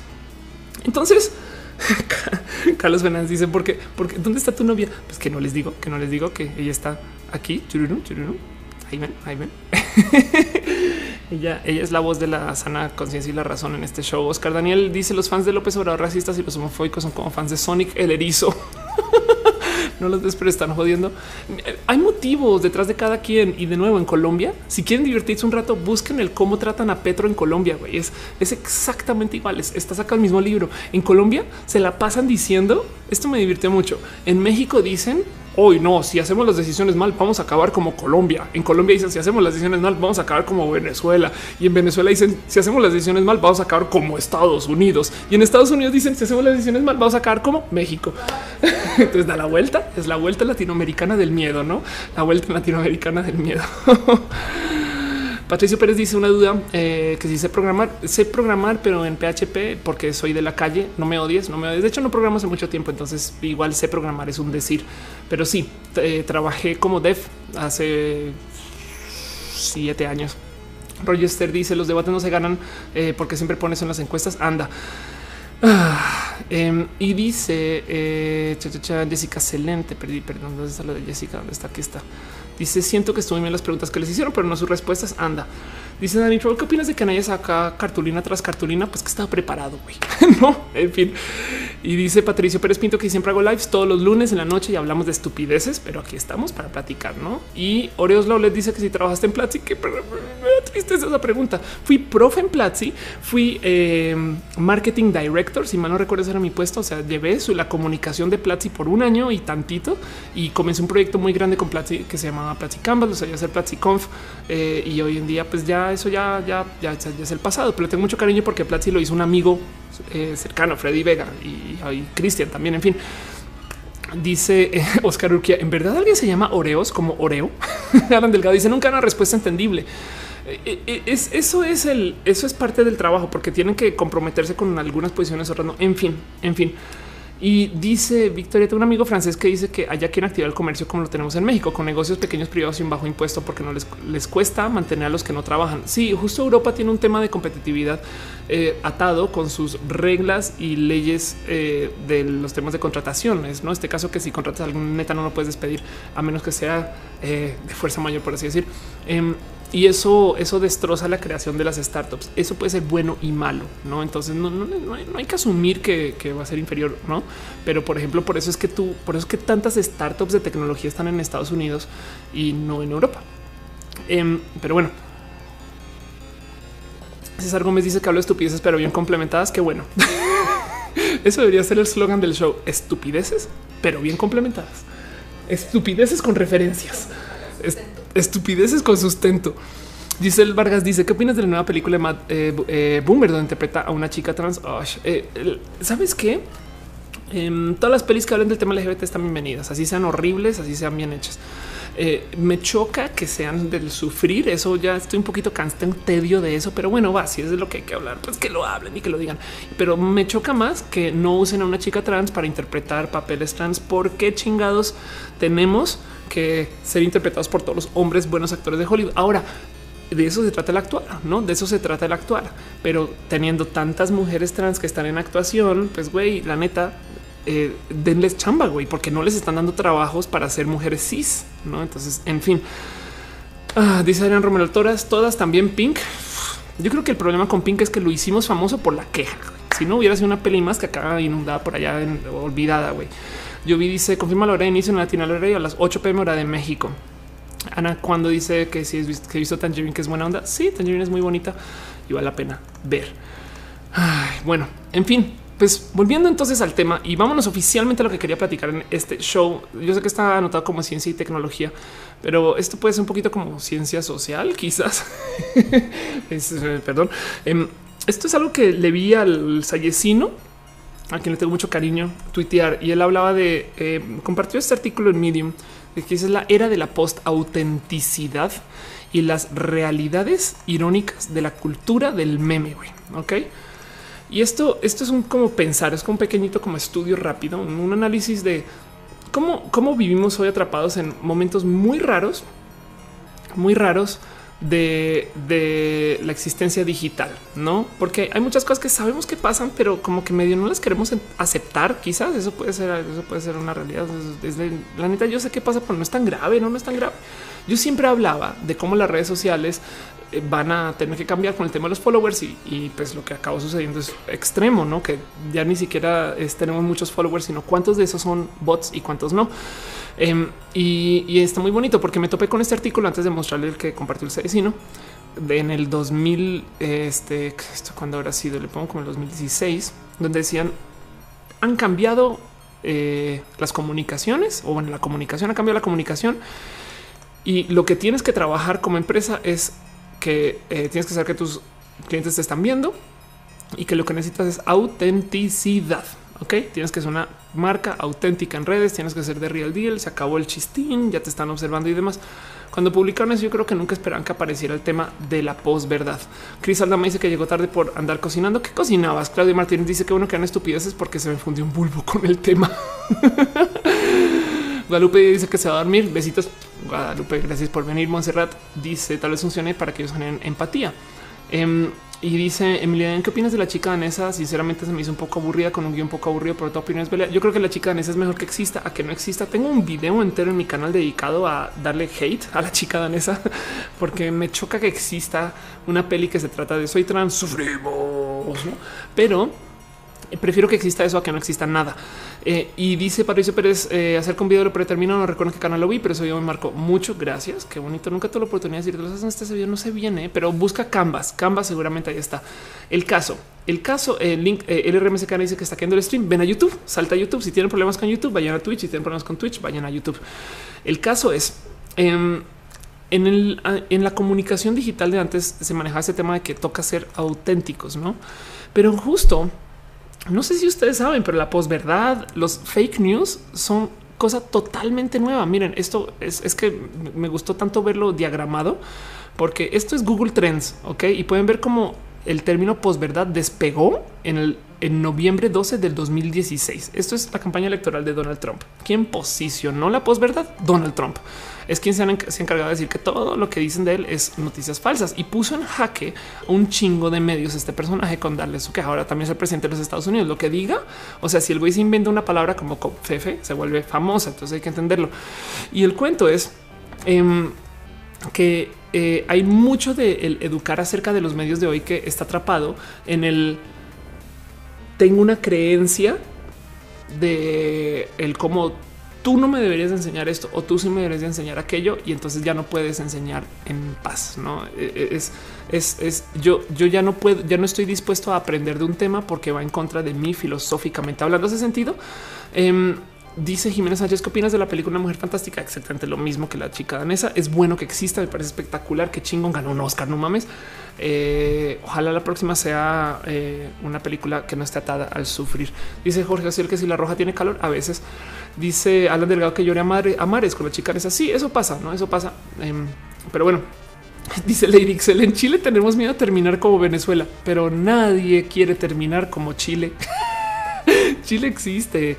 Nadie quiere terminar como Bolivia, donde alguien conoce un boliviano. Yo, yo conozco bolivianos. Sí, son como dos, dos. Mentiras, perdón, bolivianos. Seguro ahorita en el chat hay 10 bolivianos viendo.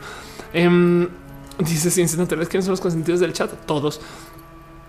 Y, y ay, ve, ve, hay bolivianos, hay bolivianos. Sí, Clau, Clau salió bolivianos. Exacto. Clis Aldama dice: Conozco un bolita, un bolita. Exacto.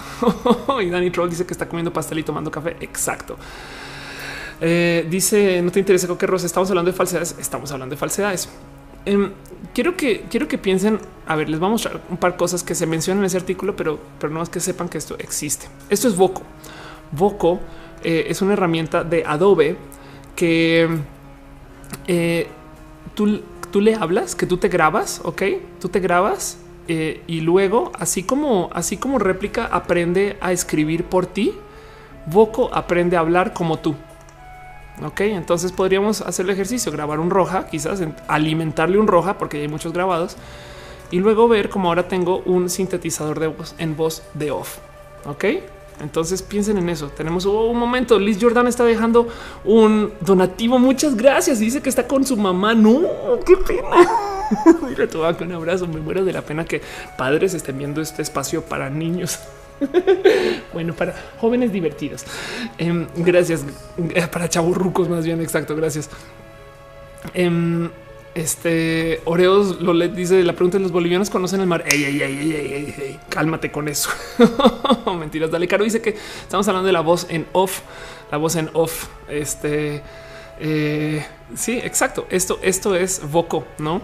Y entonces piensen ustedes que atemos las tecnologías. Ya tenemos software que escribe texto basado en personas y ojo que esas personas no, no tienen que haber ingresado su propia información al software de aprendizaje. Puedes agarrar todos los tweets de Barack Obama, luego puedes agarrar todos los discursos de Barack Obama y entonces hacer un bot que hable como Barack Obama usando sus palabras, sus inflexiones, su posición, sus faltas de ortografía, de tenerlas y demás. Ok.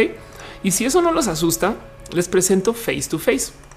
Face to face es eh, eh, básicamente el equivalente de Voco en persona. Ok, entonces lo que hace es face to face captura eh, el, video de una persona y luego te escanea a ti con una webcam, con una webcam. Ok, y, y encima de el video original de esta persona puedes imprimirle tu rostro o tus expresiones faciales o tu texto. Entonces atemos esto con el con la voz y con el texto por mi apoyo. De paso, face to face es una versión cara, buena y, funcional de lo que tenemos en Snapchat.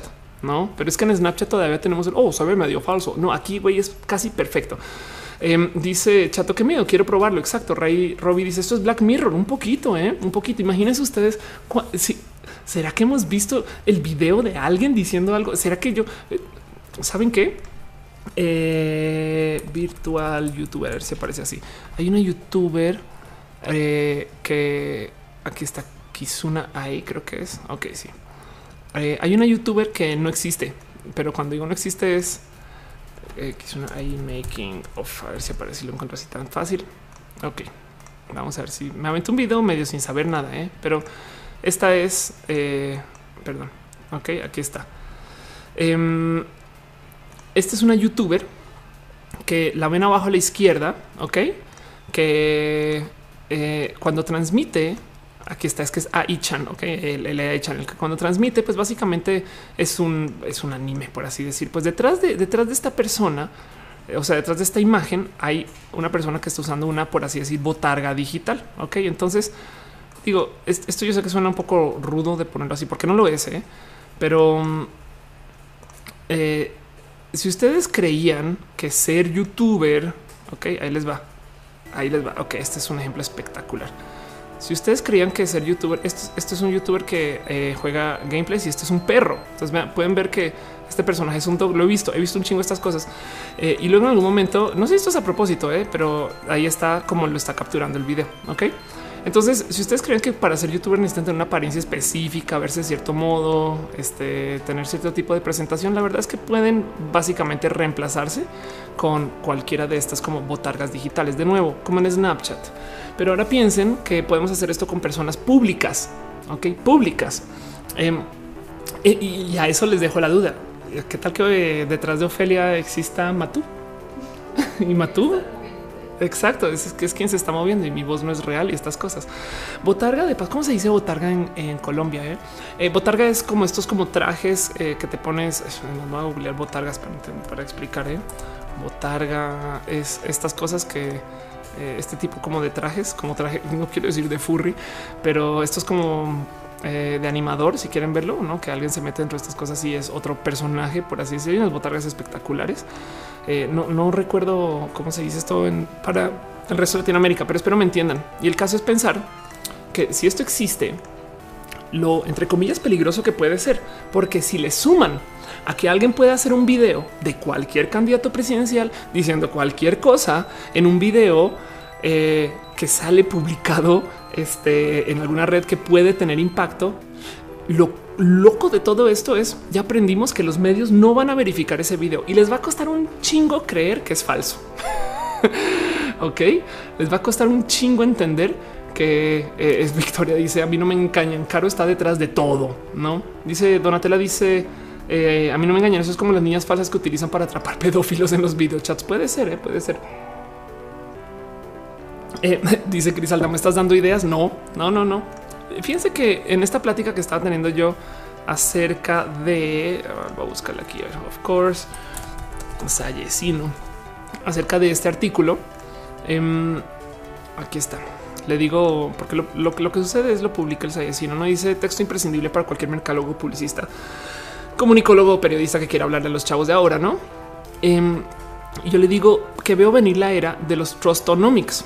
Entiéndase, veo venir cómo los negocios, las startups, eh, los, problemas a solucionar. Si ustedes están hasta ahora pensando en, un emprendimiento o si quieren trabajar en algo en particular que, tenga tantito impacto para los próximos cinco años, si está así como en el eh, después de 9-11, no en el 2001 como el 2010.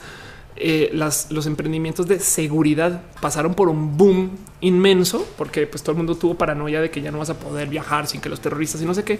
Lo que viene lo que viene después de eso es la verificación va a ser un negocio espectacularmente grande. Ah, guárdense eso en la cabeza. No yo, yo, yo cuando me di cuenta de esto hablando con Saesi, no tu momento de güey, es que esto, esto pueden ser los próximos cinco años de nuestra existencia digital fácilmente.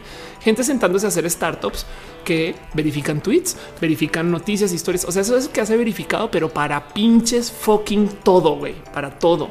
Em, es es pensar que si este show, qué tal que este show sea con guion y está hecho completamente de guion, tiene escaleta, pero el show sea eh, eh, algo para acumular audiencia, para hacer algo después. Me explico qué tal que Ofelia no exista, qué, tal que yo sea actriz. Sería divertido. Pues, pues que ojalá tuviera talento para yo no sé actuar, yo no sé actuar, solo me sé agarrar el cabello. Dice ser en Turquía solo el debate exacto. Em, y entonces le digo al Sayesino, viene la era de los trustonomics, ¿no? Y él me dice, me recuerda esto, a este libro, Who Can You Trust, que es un libro relativamente nuevo, eh, donde levanta el cómo, qué es la confianza. Es que es que cómo sabemos qué viene y qué no viene. Rodrigo dice que clona eres, confiesa. El problema de las clonas es que ninguna de nosotros sabe quién es la original. Todas somos clonas, todas tenemos ombligo Eh, y yo no sé si yo fui clonada o si yo soy clona de alguien. en fin, eh, Chato dice si Pepito no son reales y Off los maneja. exacto. perdón, perdón. Me divierta mucho eso. Marco Flores dice yo no soy yo. Es posible. Em, y la otra cosa que, que em, platicaba con justo con Noelia es Noelia, por ejemplo, eh, em, ahorita está estudiando, ¿no? pero cuando estudias pasas por leer muchos PDFs ¿no? y que te mandan una cantidad de lecturas o que, o que se rolan eh, lecturas por no trozos de más, etc. Y platicamos un escenario hipotético donde imagínate que agarras una novela famosa y le cambias el final, le cambias el final y entonces resulta que no sé, resulta que eh, no sé, algún personaje se suicida, no muere, si muere, en fin, le cambias el final a una novela famosa y imprimes tantas copias o las sueltas en PDF. Ok, cuánto tiempo y si logras hacerlo masivo, mejor pero lo vendes en Amazon, por ejemplo.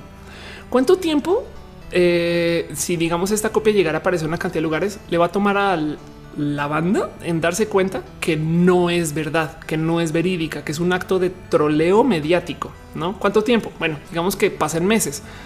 Lo cabrón de esto es pensar que como ha sucedido antes, no solo mucha gente va a pensar, oh, pues claro, esto pasó, sino que puede que aparezca alguien que diga, no, un momento, un momento. Y si ese sí era el original, ¿Me explico? Ahorita estoy analizando un chingo de Evangelion por fines de Canvas para darles un spoiler, pero eh, me queda la duda de y si algunos eh, episodios igual y no estaban eh, en, el, en, el, caso original de Evangelion. Se ubican el, el, efecto Mandela, em, donde a ver, Mandela, perdón, efecto.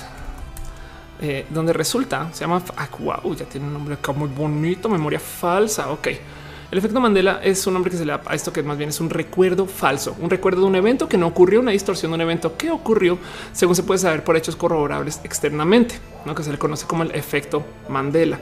Eh, el motivo eh, del efecto Mandela, de hecho, eh, porque se llama así, es porque creo que todo el mundo recuerda Mandela con otro nombre. a ver, vamos a buscarlo aquí más fácil. Ok. Uy, no memorias falsas de Mandela Effect. Ok, aquí está. Y hay gente que dice eh, bueno, es un meme inmenso, no? Porque eh, de cierto modo es recordar, eh, por ejemplo, uno de los casos del efecto Mandela. Yo creo que nadie en México lo recuerda, pero mm, existía esta, este, ¿qué es, esto? Esta franquicia de, contenidos que son los osos Berenstein. Ok, según, según, y, el cuento es que todo el mundo recuerda como los osos Berenstein, pero realmente es Berenstein. Eh, creo, o al revés, ¿no? Entonces el punto es todo el mundo lo recuerda de un modo, pero la verdad es que en últimas fue de otro modo, ¿no? Y cuando vas y vuelves y miras, como por ejemplo, en ningún momento en Star Wars Darth Vader dijo, Luke, soy tu padre. Nunca lo dijo, ¿no? Pero todo el mundo jura que sí. Y entonces eh, lo divertido el efecto Mandela. Eh, Mina Guadalupe dice me pasó un efecto Mandela conmigo. Yo que yo que cómo era. Ah, porque recordabas, todo el mundo me recordaba a vato. para que se diviertan tanto hasta donde llega el tren del mame del efecto Mandela es hay gente que ya decidió explicar que el motivo por el cual tenemos recuerdos de una cosa y realmente son de otra es porque prepárense, agárrense la silla, hermanos y hermanas, es porque estamos viviendo en realidades alternas. Entonces tenemos recuerdos de nuestra realidad original y antes de algún como eh, impacto explosivo que nos cambió de realidades, pues cambiaron cosas mínimas, no? Eh, como el tema que los osos son Berenstein y no Berenstein y cosas así. Entonces hay un buen de, eh, cosas que, recuerdas de uno, recuerdas de otro. Pero para volver al caso es si tenemos memoria colectiva con todo este tipo de problemas, es posible que con un pequeño acto de troleo mediático logremos cambiar una pieza literaria no hace sentido. Dice Ale el efecto mariposa. Anda, eh, Hitko dice acaba de pasar por una crisis existencial otra vez. ¿Qué pasó? Dice Nife, el efecto Mandela es que varios recordan, eh, recordarán eh, rayas negras. Ah, varios recordarán rayas negras en la cola de Pikachu. Varios recordamos que la cola de Pikachu tenía rayas negras. Ándale. Guillermo Medita dice un ajuste en la matriz. Eh, Leviatán Caballero es como la paradoja de los Looney Tunes y los Looney Tunes. ah, claro, sí, sí, sí. Looney Tunes y Looney T O O N Tunes. Exacto. Em, Entonces el cuento es como, como no podemos ni siquiera confiar en la memoria de las cosas que son verídicas. Yo justo le decía eh, al Sayesino, no? Eh, bueno, yo le decía a Noelia y lo que estamos platicando es eh, qué divertido sería hacer un acto de troleo digital, pero de troleo mediático, donde cambias un libro totalmente en su final, lo consigues que se publique y ver y ver cómo habrá gente que salga a defender ese nuevo libro que tú creaste. Que de paso, oigan, eh, podemos estar hablando de la Biblia. Me explico esto, capaz ya pasó 100 veces. Eh, eh, me divirtió mucho porque mm, responde Marulango, pues ya póngale, póngale blockchain, ya a huevo, a huevo, ya así no pueden falsear nada. puede ser, puede ser. Ciencias naturales dice tengo un efecto Mandela con Ofelia que dijo que era queer y después que era trans. Ándale. Luis Tua dice es como lo del Quijote, no? Que todos dicen que existe la frase dejad que los perros ladren, señal de que vamos avanzando y no existe. Esa frase nunca. No, no, está en Don Quijote. sí, es verdad. No, es que sí, sí, claro, eso, eso pasa. Ese es el efecto Mandela en acción. Fui más, dice como 10 años de una proyección de la cibercomunicación. Es de miedo saber que eh, estamos en eso y que nada bonito lo que nos espera. Exacto. Entonces, justo eso era un poquito lo que, lo que quería traer hoy como para tema, porque em, hay tantas cosas. Eh, que, podemos presentar como esto que es en redes. Como bien lo decíamos ahorita, eh, si bien no podemos confiar en nada ahora, no es para nada nuevo la desinformación. Eso es un, eso también está mencionado en ese artículo eh, como eh, una, una chamaca o unas chamacas manipularon una foto para presentar que sí existían las hadas. Ok, entonces se tomó unas fotografías con hadas y tomó unas fotografías de hadas. Esto fue en 1917 y el cuento es le creyeron, le creyeron y luego comenzó el cuento de pero entonces sí existen o no existen. Recuerdan como lo hemos visto en varias, en varias situaciones, ese tema de los belief ecos, de que cuando un medio hace corrobora que algo no sucedió, la gente igual se queda con el eco de no, pero igual y sí sucedió y lo mandaron borrar, no ese tipo de cosas. Entonces, em, esto también sucede un poco con el cómo recordamos un poco una cantidad de actividad mediática.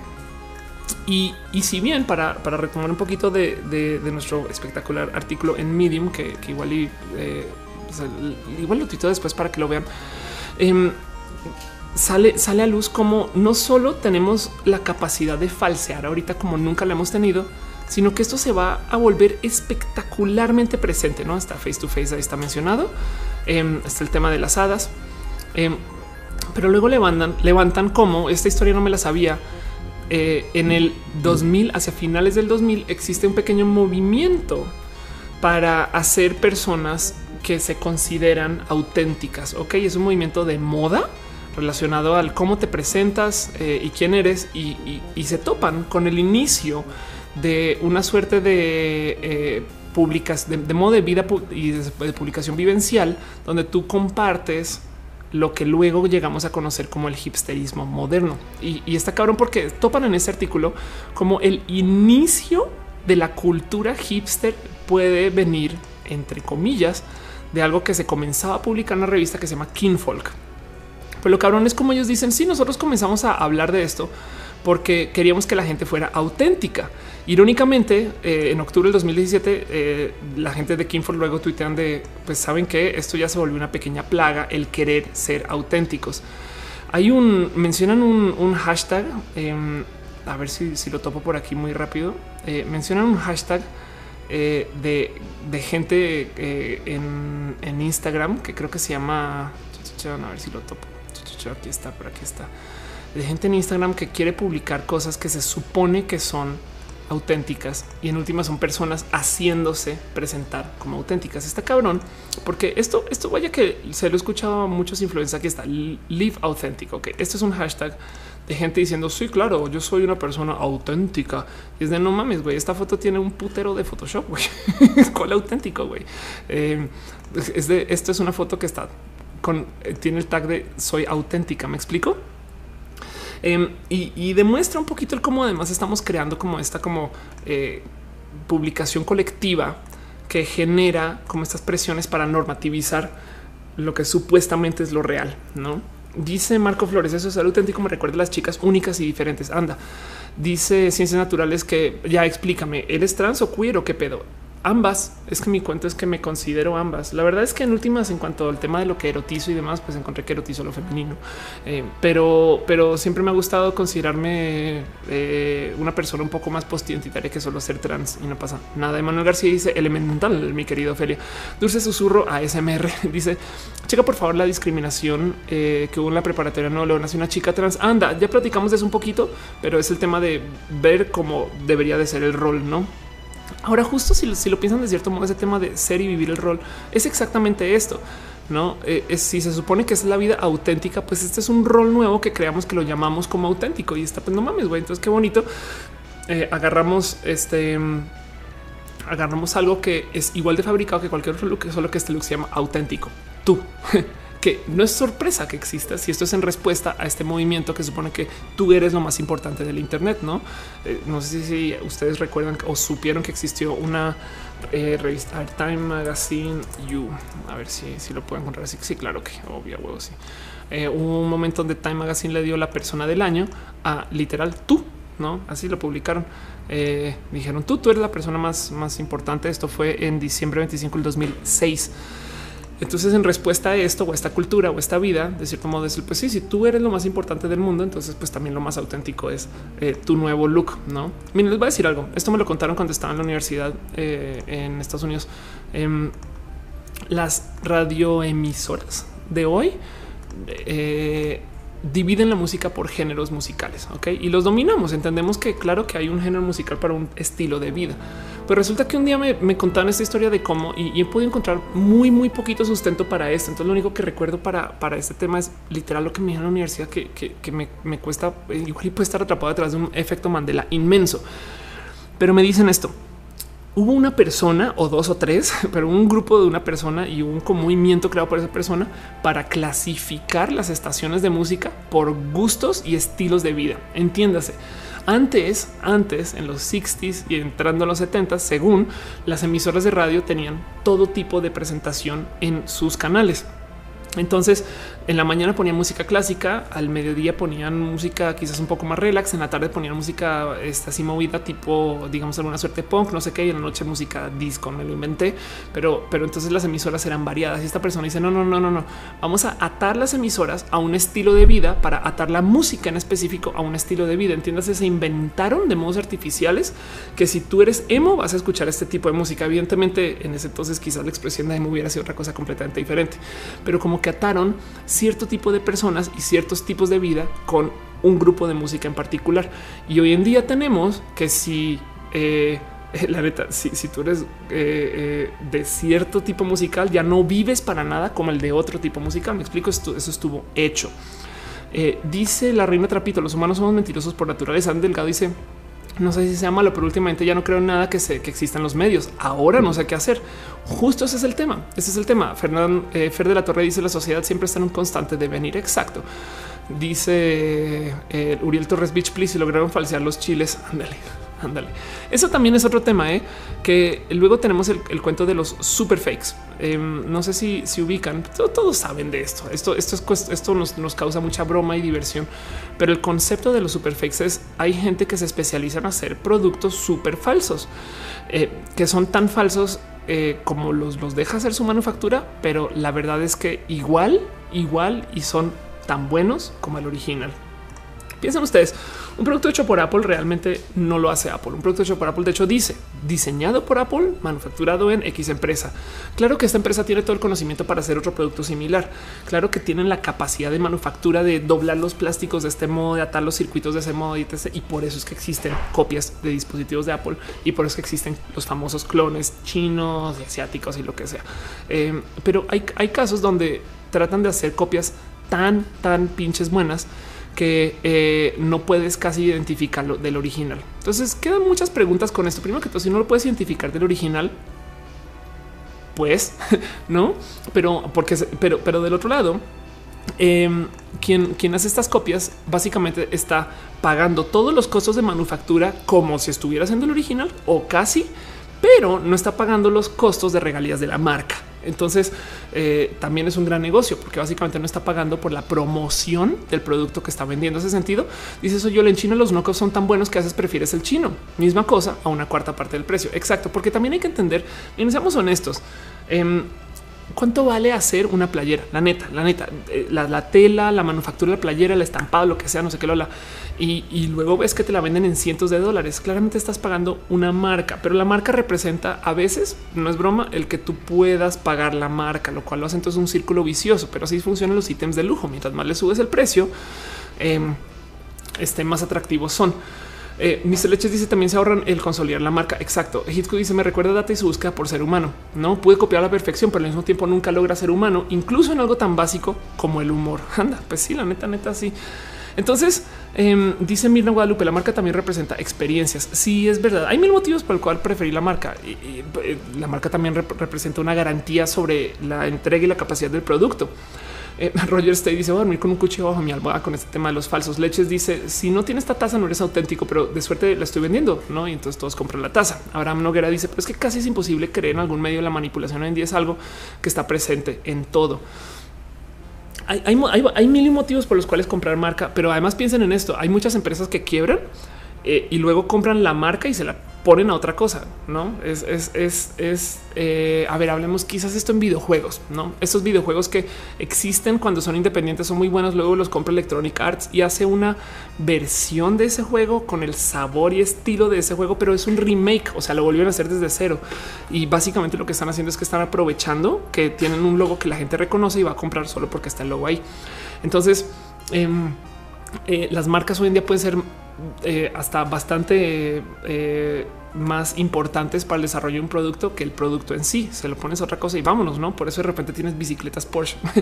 ¿Qué pedo? dice la reina Rapito. Eso también pasó con Kodak y Motorola. Exacto.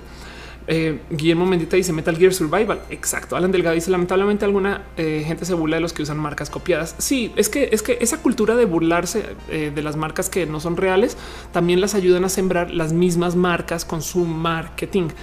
No más para dejar en claro qué es el marketing. O sea, en su definición, la idea de la idea de hacer marketing de una marca es en la vieja época tú ibas a una tienda y había un vendedor. El vendedor tenía muchas opciones de productos y te ofrecía algo que estaba hecho a la medida para ti.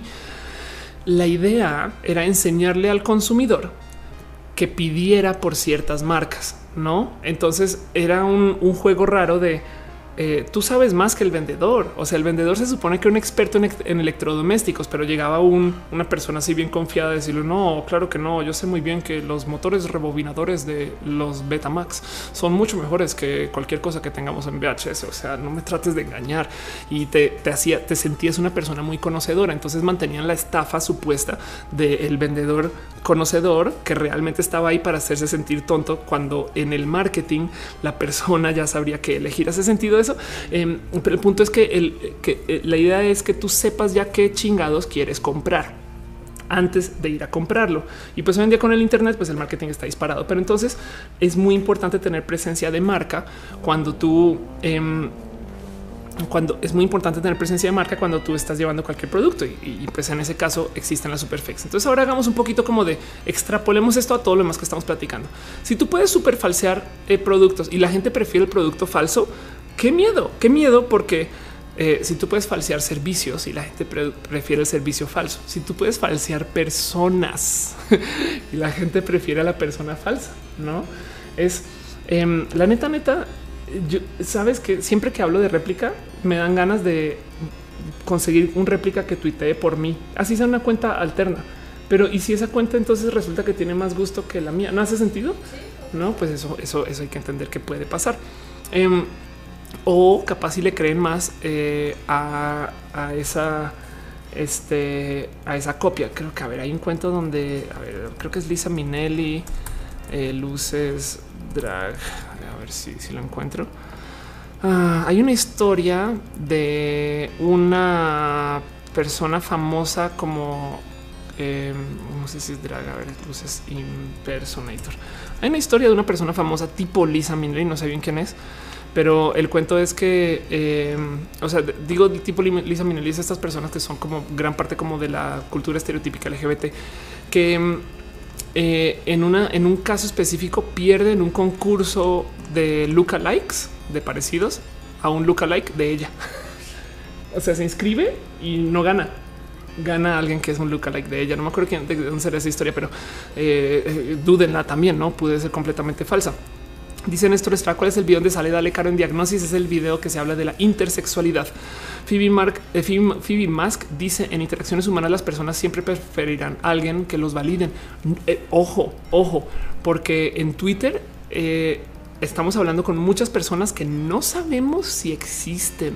Arranca por, no tienen que ser bots, pueden ser cuentas de personas que las maneja alguien más. Me explico. ¿Sabes tú realmente que estás hablando con Sofía Niño Rivera cuando le escribes arroba Sofía? ¿Hace sentido? Dice Yare de Manuel Ramos a Chaplin le pasó eso de perder. Anda como Charles Chaplin. Eh, Clau SH07 dice todo el chino se asocia con clones o de mala calidad, pero hay marcas buenas y buen precio como Xiaomi. No solo eso, sino que las marcas, eh, eh, a ver, es que las marcas también están usando la misma manufactura china para hacer sus cosas. Es que eso también es el riesgo de llevarse todo tu conocimiento de cómo fabricar y dárselo a una fábrica externa, pues que igual van a ser productos quizás que, por ejemplo, pueden ser las pruebas para aprender a hacer lo que tú les estás dando para que ellos manufacturen. Em, eh, este eh, estoy pensando en un ejemplo en particular de eso, pero pues el caso eh, dice Mirna Guadalupe es que la gente busca bajo costo y presumir el mismo producto. A ver, vamos a hablar un poquito de, The Beers.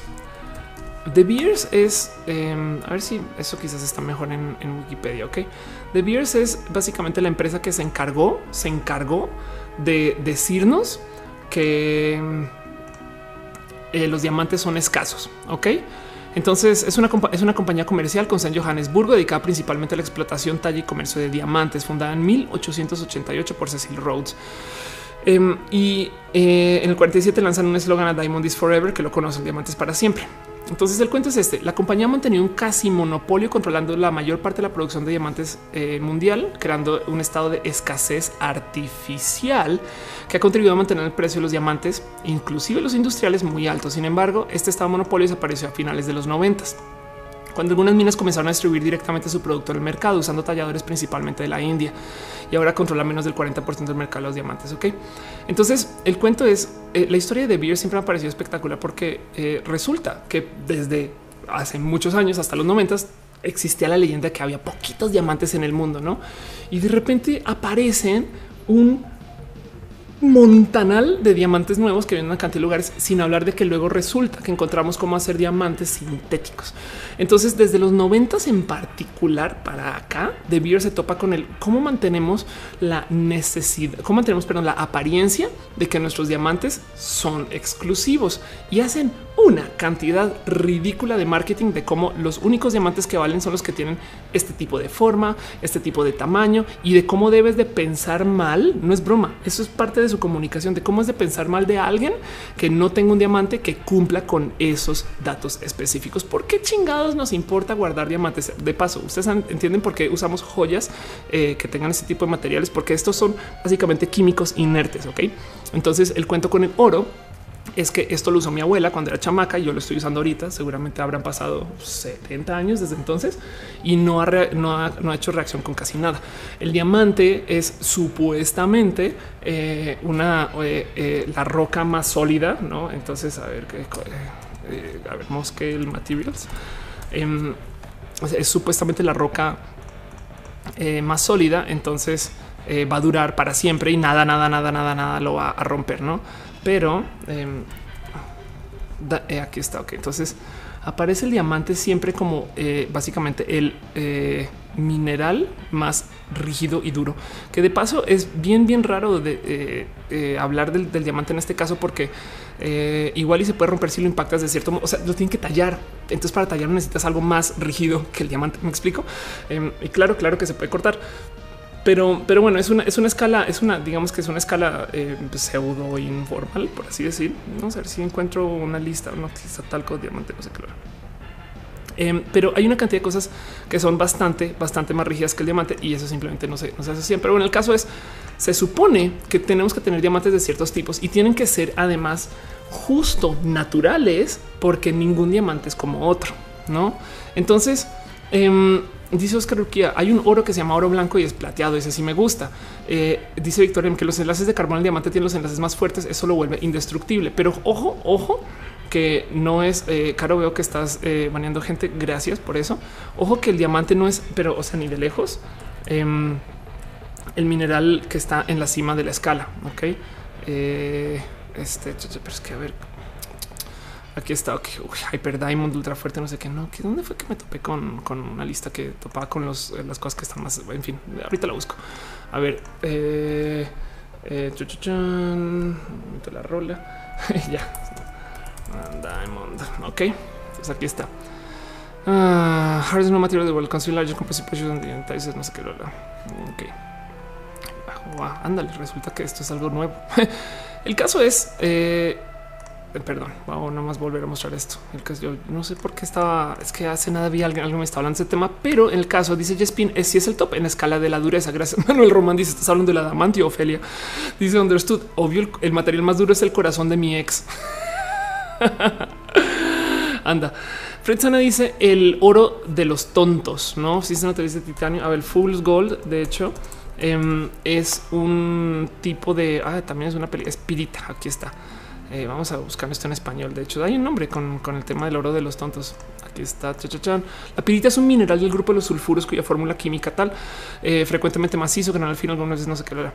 Eh, su nombre deriva a la raíz griega pide el fuego que al rozarla con metales emite chispas, lo cual intrigaba al mundo antiguo. También conocía como el oro de los tontos o el oro de los pobres por su gran parecido con el oro. Seguramente eh, no es tan, o sea, si reacciona o reacciona más. Entonces es una, es una suerte de oro que no mantiene su estado a lo largo del tiempo. Dice Nife, lo que pasa es que no es mismo dureza que durabilidad. Anda, gracias. Eh, Mr. Leches, ah, perdón, Caro dice el grafeno se puede manipular bajo ciertas condiciones y convertir en diamante. Exacto. El adamantium y el vibranium. Oye, que de paso eh, hace nada, yo esto no lo sabía, eh, pero me cayó el 20 que la diferencia entre el adamantium y el vibranium es el vibranium llega eh, vía meteorito. El adamantium es nuestro esfuerzo humano de tratar de copiarlo, que es muy bueno, pero no tan bueno como lo que llega este, eh, en este desde el meteorito. El caso dice Mina Guadalupe. También hay falsa pirita. Ándale. Moglican dice la pirita se forma junto a la lazuli. De hecho, el segundo contiene pirita y ambos se ven súper bonitos. Entonces, em, el cuento es eh, eh, yo, por ejemplo, a ver, muy sanito. yo, por ejemplo, acá les muestro. Estos son diamantes en una cosa que se llama muy sanite, que no sé si existe aquí en Wikipedia. Va bonito tendrás español. Hoy tiene español.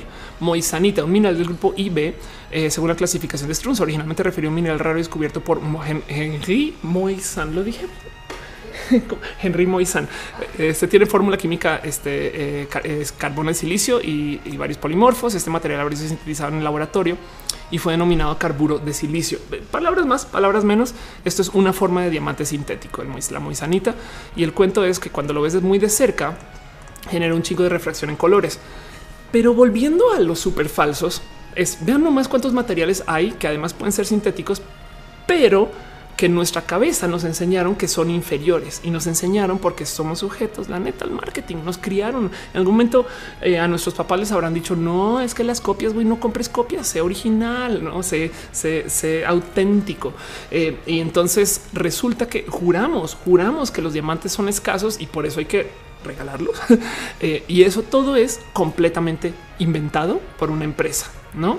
Em, dice Alan Delgado que si soy una Crystal Gem sería súper bonito. Benny González dice hablando de fake news y grafeno. Contaron la historia de la chica que prometía curar todo con grafeno. Oh, por Dios. Polo Rojas dice viru, viruririum. ¿Qué te pasa, Polo? Virurirurirurirur. Dice Cristian Jesús eh, Ramos, ¿dónde queda el transformio en todo esto? Uriel Vázquez dice que está trabajando tal estos lunes. Lo siento mucho, perdón. Oscar que dice tungsteno. Anda, eh, ciencias naturales eh, pregunta por cristales. Eh, ah, bueno, también está este tema de eh, las cosas que están hechas. Hay una palabra para cuando usan vidrio compacto en, anillos. qué hace eso, pero creo que literal sí le llaman cristal. No, hay, otra palabra. Sí, puede ser. En fin, en fin, el caso es, dice Polo Rojas, ah, de que eran las garras de Wolverine de las garras de Wolverine son de adamantio. Dice Uriel Torres, las piedras de la super chancla.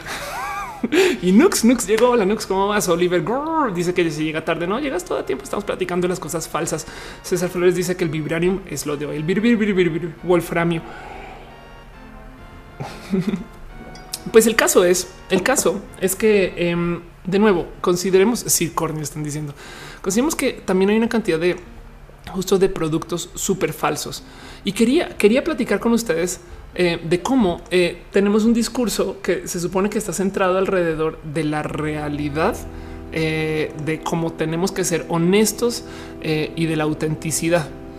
Y en este artículo, de lo volviendo al tema de lo que comenzó todo esto, que platicaba con el Saicino en línea, se topan con una estadística donde levantan cómo la gente le tiene preocupación real a verse bien para las redes. En ese sentido, te sienten presión, sienten, se autopresionan para verse bien para una foto. Yo creo que todos hemos pasado por acá. Todos hemos borrado 10 mil selfies y nos hemos quedado con una.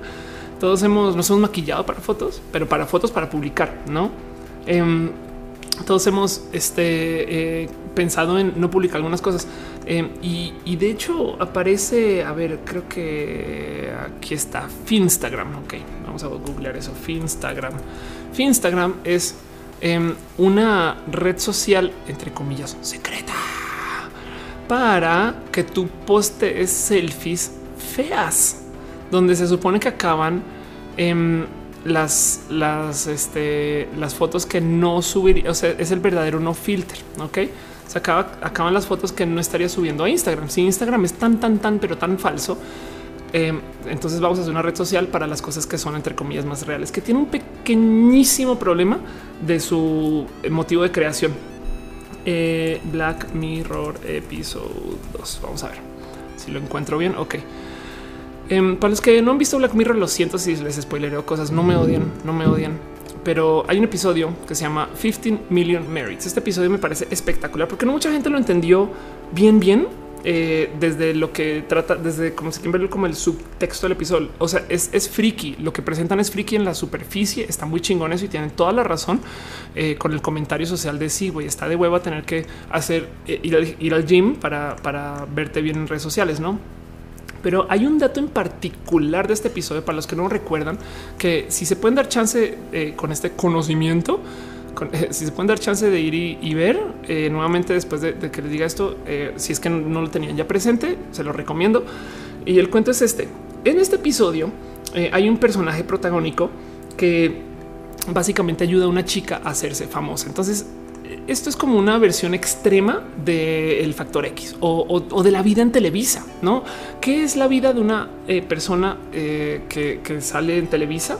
Pues eh, vamos a ver, sea Televisa. Primero que todo, hay escuelas donde eh, no es broma, y, y escuchan, vaya que escucha gente quejarse de eso. Hay escuelas que están buscando enseñarle a estas personas en el cómo hacerse talento.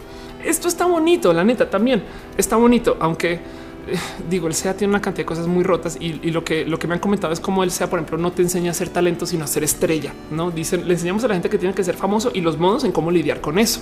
Entonces, no solo es una escuela que te enseña el cómo cantar, bailar, sino el cómo eso te sirve como excusa para conseguir la chamba, para que te den lana, para que te hagan famoso y famosa, para que ya que siendo famoso y famoso medio lo puedas mantener de un modo u otro, siguiendo haciendo shows, pero viviendo como una estrella. Y eso, eso evidentemente es una crítica y opinión de muchas personas pero, pero, pero es, eh, eh, sea es famoso por hacer una cantidad de personas que luego nos topamos en la tele. Entonces, si ustedes contrastan eso con lo que está pasando en, en 15 Million Merits, eh, piensen ustedes que esto es como un, SEA Black Mirror, ¿no? Y, es una persona que tiene que literal entrenar todo el día para hacerse una persona mediática y que tiene que estar todo el día trabajando como eh, para crearse dentro de el robo de su identidad eh, y como una persona hecha para las cámaras. No, entonces esto, esto pues no, no, no ha de sorprender a muchas personas. Todo el mundo sabe que, que las personas que están en tele pues están dando un rol, están haciendo un papel. Lo bonito de este episodio y lo que les recomiendo que tengan en radar cuando lo vayan a ver, si es que lo vuelven a ver o cuando piensen en él, es que al mero final nuestro personaje protagónico protesta contra las redes protesta contra el sistema y él se acerca y dice, ¿saben qué? Ya, él ayudó a que una chica muy, eh, que le, supongo le cayó bien o, le gustó, saliera adelante y se volviera famosa eh, y entonces le regala su, sus, puntos y entonces ella sale adelante y se vuelve una creación del sistema y demás. Y él entonces llega un momento de, pánico donde se acerca y dice, no de pánico, sino para cerrar, donde se acerca y dice, ¿saben qué? A la chingada con su historia, a la chingada con todo esto y se vuelve la voz del contrasistema. No, o sea, de cierto modo representa a muchas personas que están adentro también entrenando, pero se acerca, se para el escenario y les arruina el show a todos. Eh, y se busca querer cortar, ¿no? Y entonces eso, eso, eso te causa un poco de sí, a la chingada, no manchen, sí, claro, todo eso está mal, está mal, está mal, y, te quedas atrapado con el, eh, eh, este, pues claro, alguien levantó la voz, ¿no? Lo, lo que, em, a ver, lo voy a buscar 15 million merits eh, last sin a ver si aparece así. Lo que, lo que no le quedó muy claro a muchas personas, y vaya que lo he platicado con mucha gente, es que eh, al final, al final de, de este episodio, cuando luego que pasamos por todo este drama de que una persona levantó la voz y salió a decir el sistema está roto y se quejó, lo que acabó sucediendo es que acabó haciendo un show de la insurgencia. Ok, y eso es el comentario más, yo creo que real para eh, el cómo vemos hoy a la gente que también va en contra. Es, es les digo desde ya este episodio, entre, cuando yo hablo, o sea, en mis guiones y las cosas y demás, cuando pienso en este episodio, em, para mí este episodio es nada más y nada menos que la historia de la Mars. Esta es una persona que literal este, se, entre comillas posicionó como yo estoy en contra del sistema, el sistema está roto, tenemos todo tipo de cosas. Esto es como un confesionario de cómo las cosas no van a funcionar dentro de tal y tal y tal para acabar volviéndose el show de la contracultura. Acto seguido tenemos estas cosas, no? Pero, pero ¿por qué funciona esto? Pues porque Mars básicamente está comunicando un pues yo, yo soy la voz de la antivoz. Hace sentido y eso, eso implica, eh, comunica. Eh, yo creo que es de muy dentro el, que tan grande es el sistema, no que, que hasta se come a la insurgencia. Em, Dice eh, Cris Aldama es como un talk show del subcomandante Marcos. Anda, exacto, exacto. Sí, en Nuxi lo dice, hizo un Mesías, no un falso Mesías. Exacto. Eh, y, entonces ahora Mars, digo, Mars no capitalizó bien, bien en esto, pero ella pudo bien haber sido como las netas en, línea. Yo hago este canal para decir las netas a todo el mundo y, no, no se volvió eso pero bien, dice Polaris GG. Y si la Mars es un avatar, es que tal que sí. Dice Manuel García, suena también a The Hunger Games. Es posible. Exacto, exacto. Sí. Eh, eh, dice Frida que I love this t-shirt. ¿Cuál t-shirt? Es, es, un vestido. Bueno, en fin.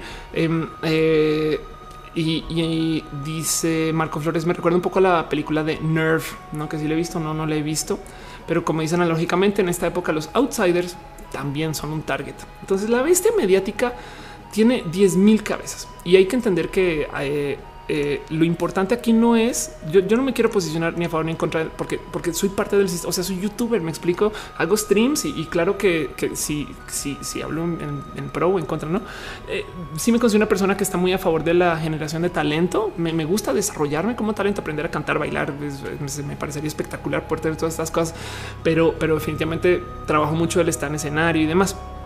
Em, pero eh, yo más bien creo que les comparto esto, uno para platicar del tema, pero dos, para que también quede claro que lo importante aquí es que sepamos que esto suceda. Pero dice que dice cantar más o no. eh, Danny Troll dice eh, cuando vas a contar un spoiler de Black Mirror es un capítulo que no has visto y se cae el stream. ¿Será que señal divina? Es Black Mirror. Exacto. Eh, ya, ubican que creo que ya lo he dicho varias veces que debería existir un white mirror, no simplemente alguien que te diga las cosas buenas de la tecnología. Nux dice, de hecho, la Mars ahora levantó un canal con su lema sistema retrógrada y ese es su show. Wow, qué boom. Güey. Entonces, entonces sí fue verídico, sí fue, va a funcionar porque la gente ve a la, Mars como la vieja que tuvo los huevos de pararse contra el sistema y decir que las cosas están mal. Oscar que dice mañana me invitaron a un taller de Raku. Ve qué cool, qué chingón. Eh, Dale Caro dice canta como el final de saga. No canté, eh, pero nunca dice nada que saludos y cositas. Y dice Uriel Vázquez, ¿por qué el gato siempre está durmiendo? Yo no sé. Bueno, también la verdad es que le damos comida. A veces yo, a veces no le justo antes del show. Pero está despierto, se hace el dormido, o sea, tiene los ojitos cerrados, pero vean esa cola. Esa cola no es de gato dormido, güey.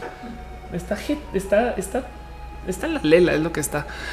Ah, Luis Ramírez dice, ¿cómo se cree real? El problema es que ni yo sé, ni yo sé. Polaris dice que ya se va a dormir. Sí, ya de hecho llevamos dos horas y ya está acercándose el momento del cierre de este show. Em, y, y, justo quería platicar de eso con ustedes. El tema de el cómo y, platicarlo nomás con fines de sepan que esto pasa. Sepan que eh, en redes sociales, yo mientras más me entro el tema de nada de lo em, polémico de las redes sociales es real, más paz me doy. Hace sentido. Es si vemos que un Twitter puso una noticia así súper igual hay que verificar. Si vemos que alguien llegó a mentar madres, puede que su cuenta sea troll, puede que sea un robot, no el pensar, el pensar que, que la gente que está escribiendo mensajes de odio, de esos que dices, ¿cómo puede existir alguien así? Puede ser un robot que aprendió a escribir así. Me ha dado un chingo de paz, güey. Eh, Jiménez Sánchez dice todos nosotros somos falsos. Ándale. Francisco López dice que le gustó el stream. Qué chingón. Dice Manuel Román Matu está disfrutando el stream sin estar online. Chingón. Michelle Reza que dice que tiene food coma un poquito. ¿eh? Mario López dice: Me han dicho que soy un peñabot. Ah, sí, porque además, como son eh, los sistemas que polarizantes en redes, es si no eres este Chairo, eres Peñabot, no es uno de dos y listo. Marco Guardero dice entonces Cayo de Hacha no existe. Te voy a decir algo, eh. Toda la gente que conozco que ha trabajado con Cayo de Hacha, yo lo evito como si fuera el cáncer porque me caga, pero toda la gente que ha, trabajado con Cayo de Hacha me ha hecho exactamente lo mismo. Ese güey es un papel. Él no es así, sino que se pone esa armadura para presentarse contra los medios y uno que no lo ataquen de modos que le impacte y dos ganar views. Entonces, Cayo de Hacha es un poquito este. Em, eh, no sé, como es una bestia mítica que mientras más te quejas de él, más existe. Eh, y, es, es, el Voldemort de las noticias y él lo sabe. Entonces él hace contenido para que lo odies. No es, como yo creo que la neta, neta, si, si, lo piensan, el Bronco estaba jugándose la misma pinche estrategia. Yo sé que hay gente orate en el planeta, pero no tan orate, güey. Y, si tú sueltes, o, bueno, puede que sí. Eh, y ahora estoy defendiendo al Bronco, resulta, pero, pero, pero es. Em, si tú creas ese tipo de controversias y demás, vas a polarizar, vas a generar contenido que vaya en tu sentido. Fernando Luna dice: en el debate me acordé de Black Mirror porque Anaya ponía un sitio web eh, al tiempo que iba sacando todo el material contra AMLO eh, y tenías el navegador abierto. Anda, que chingón. Caro Torres, saludos de Colombia, besitos. Pero nunca dice no le diga orate. Ok, va, tienes toda la razón. Eh, este Emanuel García dice: pensando en eso, no se puede terminar que es verdad. Todo está cambiando y ahora en una manera acelerada. Mañana no soy el que soy hoy. También, no? También es verdad. Eh, ya vamos con preguntas, Sebas. Dame un segundo. Preguntas que esto es una inversión para el colegio sobre manipulación, una investigación para manipulación en redes. Según lo que te muestra el profe, me dijo que haga un experimento poniéndolo en práctica y no tengo ni idea. Em, este poner en práctica en redes para una investigación es de colegio.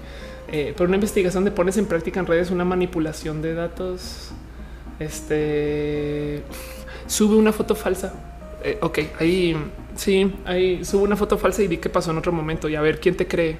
Agarra una foto de algo que pudo haber sido, pero resulta que no. Es más, te voy a, sabes que es más, te voy a, te voy a solucionar eso porque vi un hilo espectacular.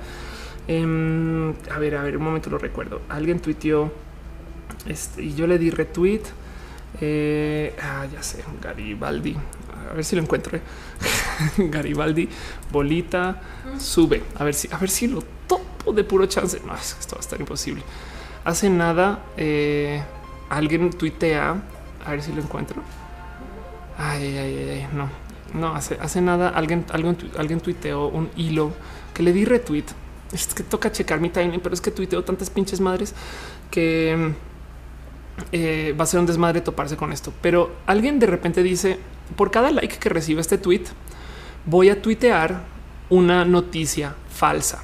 Ok, una o un fact falso. Ok, y este ojalá lo pueda encontrar, pero bueno, el caso es eh, comienza esta persona, es que lo estoy buscando, pero bueno, en fin, al, aire, al aire no lo topo. Y, entre las cosas que tuitea esta persona, promete, si me preguntas mañana en Twitter, te lo busco con más paz.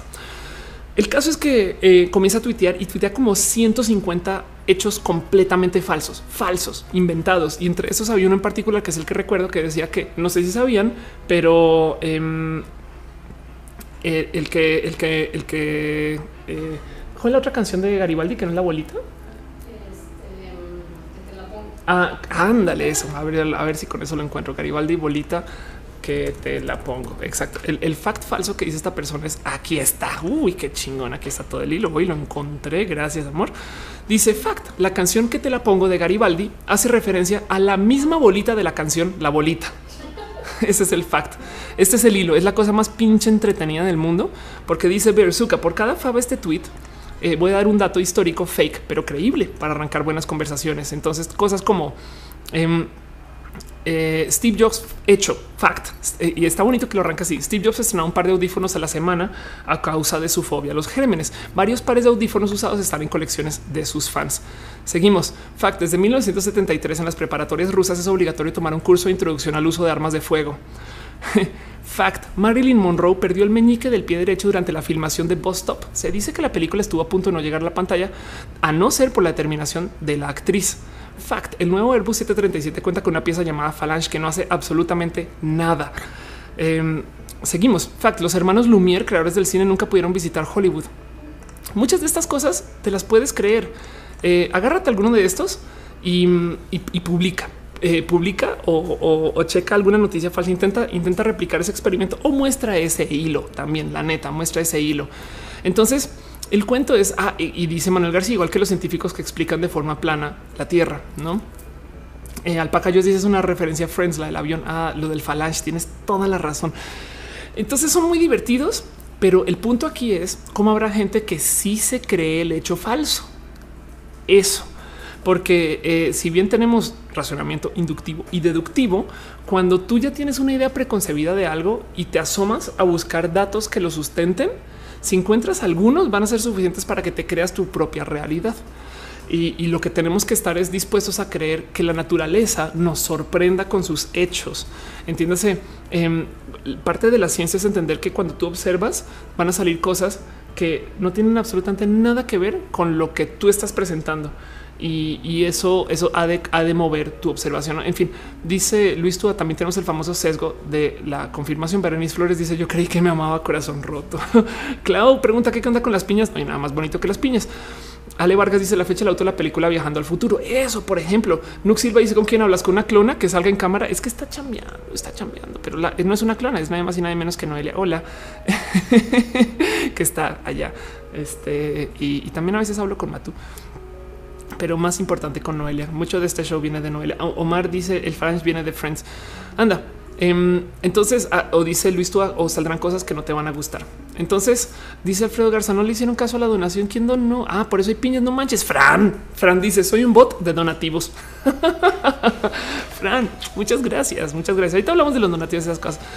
Em, pero, pero entonces el punto es, eh, quería platicar con ustedes de eso, acerca de la realidad, lo que viene eh, y cómo esto va a ser grave, porque saben, saben cómo estamos ahorita al borde de una explosión de desmadre por nadie creer en nada. Entonces, de nuevo, si ustedes son emprendedores de algún motivo, este, eh, digamos que les gusta hacer cosas nuevas, no o, experimentales, o, si tienen, si quieren trabajar en algo que no se le ha rascado mucho, veo venir. Esto es, esto es una, esto es futurología de Ofelia pero veo venir una época donde la gente, la neta, neta, va a tener que verificar, pero hasta la gente misma. No, yo sé que ya tenemos certificaciones para el conocer y vaya que no, él está trabajando en cómo hay que deshacer el, valor del conocer de las instituciones a, nivel académico, investigación, pero eh, también vamos a tener un momento donde igual y capaz si nos falsean que eh, una persona es quien dice ser. Hay un subreddit que se llama Act Like You Belong. Vamos a ver, aquí está Act Like You Belong, ok, donde está lleno de momentos. Es humor, evidentemente, pero está lleno de momentos donde la gente eh, está haciéndose pasar, está haciéndose pasar como si sí, claro, no, sí, yo por supuesto, em, si yo soy, eh, por ejemplo, esto es eh, un cosplayer de George Lucas que logró engañar a fans de Star Wars en un evento. Entonces, foto con George Lucas. George Lucas nunca estuvo ahí. Em, esto es eh, Act Like You Belong. Ok, un eso creo que lo había mostrado. Una persona que se hizo pasar por un policía de inmigración en Estados Unidos para que no lo persigan. Creo que es la historia. Ok, esto eh, primero que toque huevos, güey. Pero, pero bueno, esto es una persona que se hace pasar por no eh, y esto vamos a tener un chingo apoyado por los medios, apoyado por eh, la presión económica de hacer estas cosas y demás. Quería presentárselos. Dice Mr. Leches, hoy sería más fácil que una persona famosa fija su muerte. Puede ser. Listo, dice, no sé por qué se me recuerda la serie Viajeros en el Tiempo. Dice Nas Rodríguez en mi país hubo quien quienes se hicieron pasar por jueces. LR Mican dice como el falso ministro en Colombia. Entonces prepárense para un chingo de necesidad de verificación. Eso yo creo que es algo que toca platicar.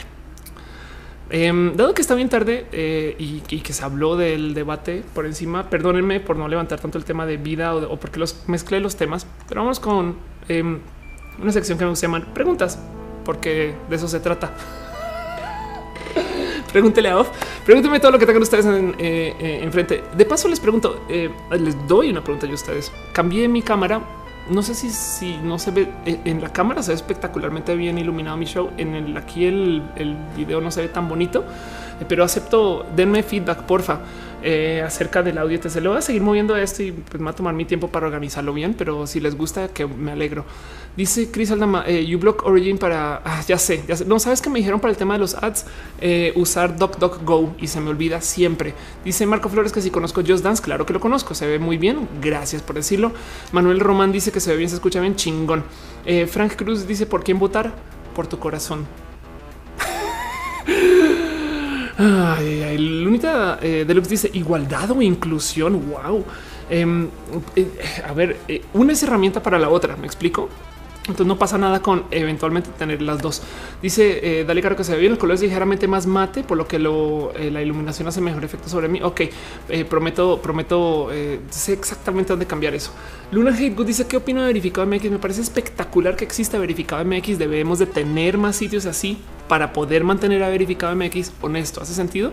Eh, no necesariamente para verificar a verificado, que sería raro, pero se puede, sino para no más que sientan presión de competencia y entonces eh, tengan un motivo si quieren verlo fundamental para hacer las cosas como toca, pero lo hacen bien, lo hacen bien, tienen el corazón bien puesto y, me consta que lo, hacen bien. Eh, me asombra que los medios no se verificaran, pero ya entendemos por qué no lo hacen. dice Chato, ¿qué carrera me recomiendas? ¿Gastronomía o marketing? Ambas las amo. Wow.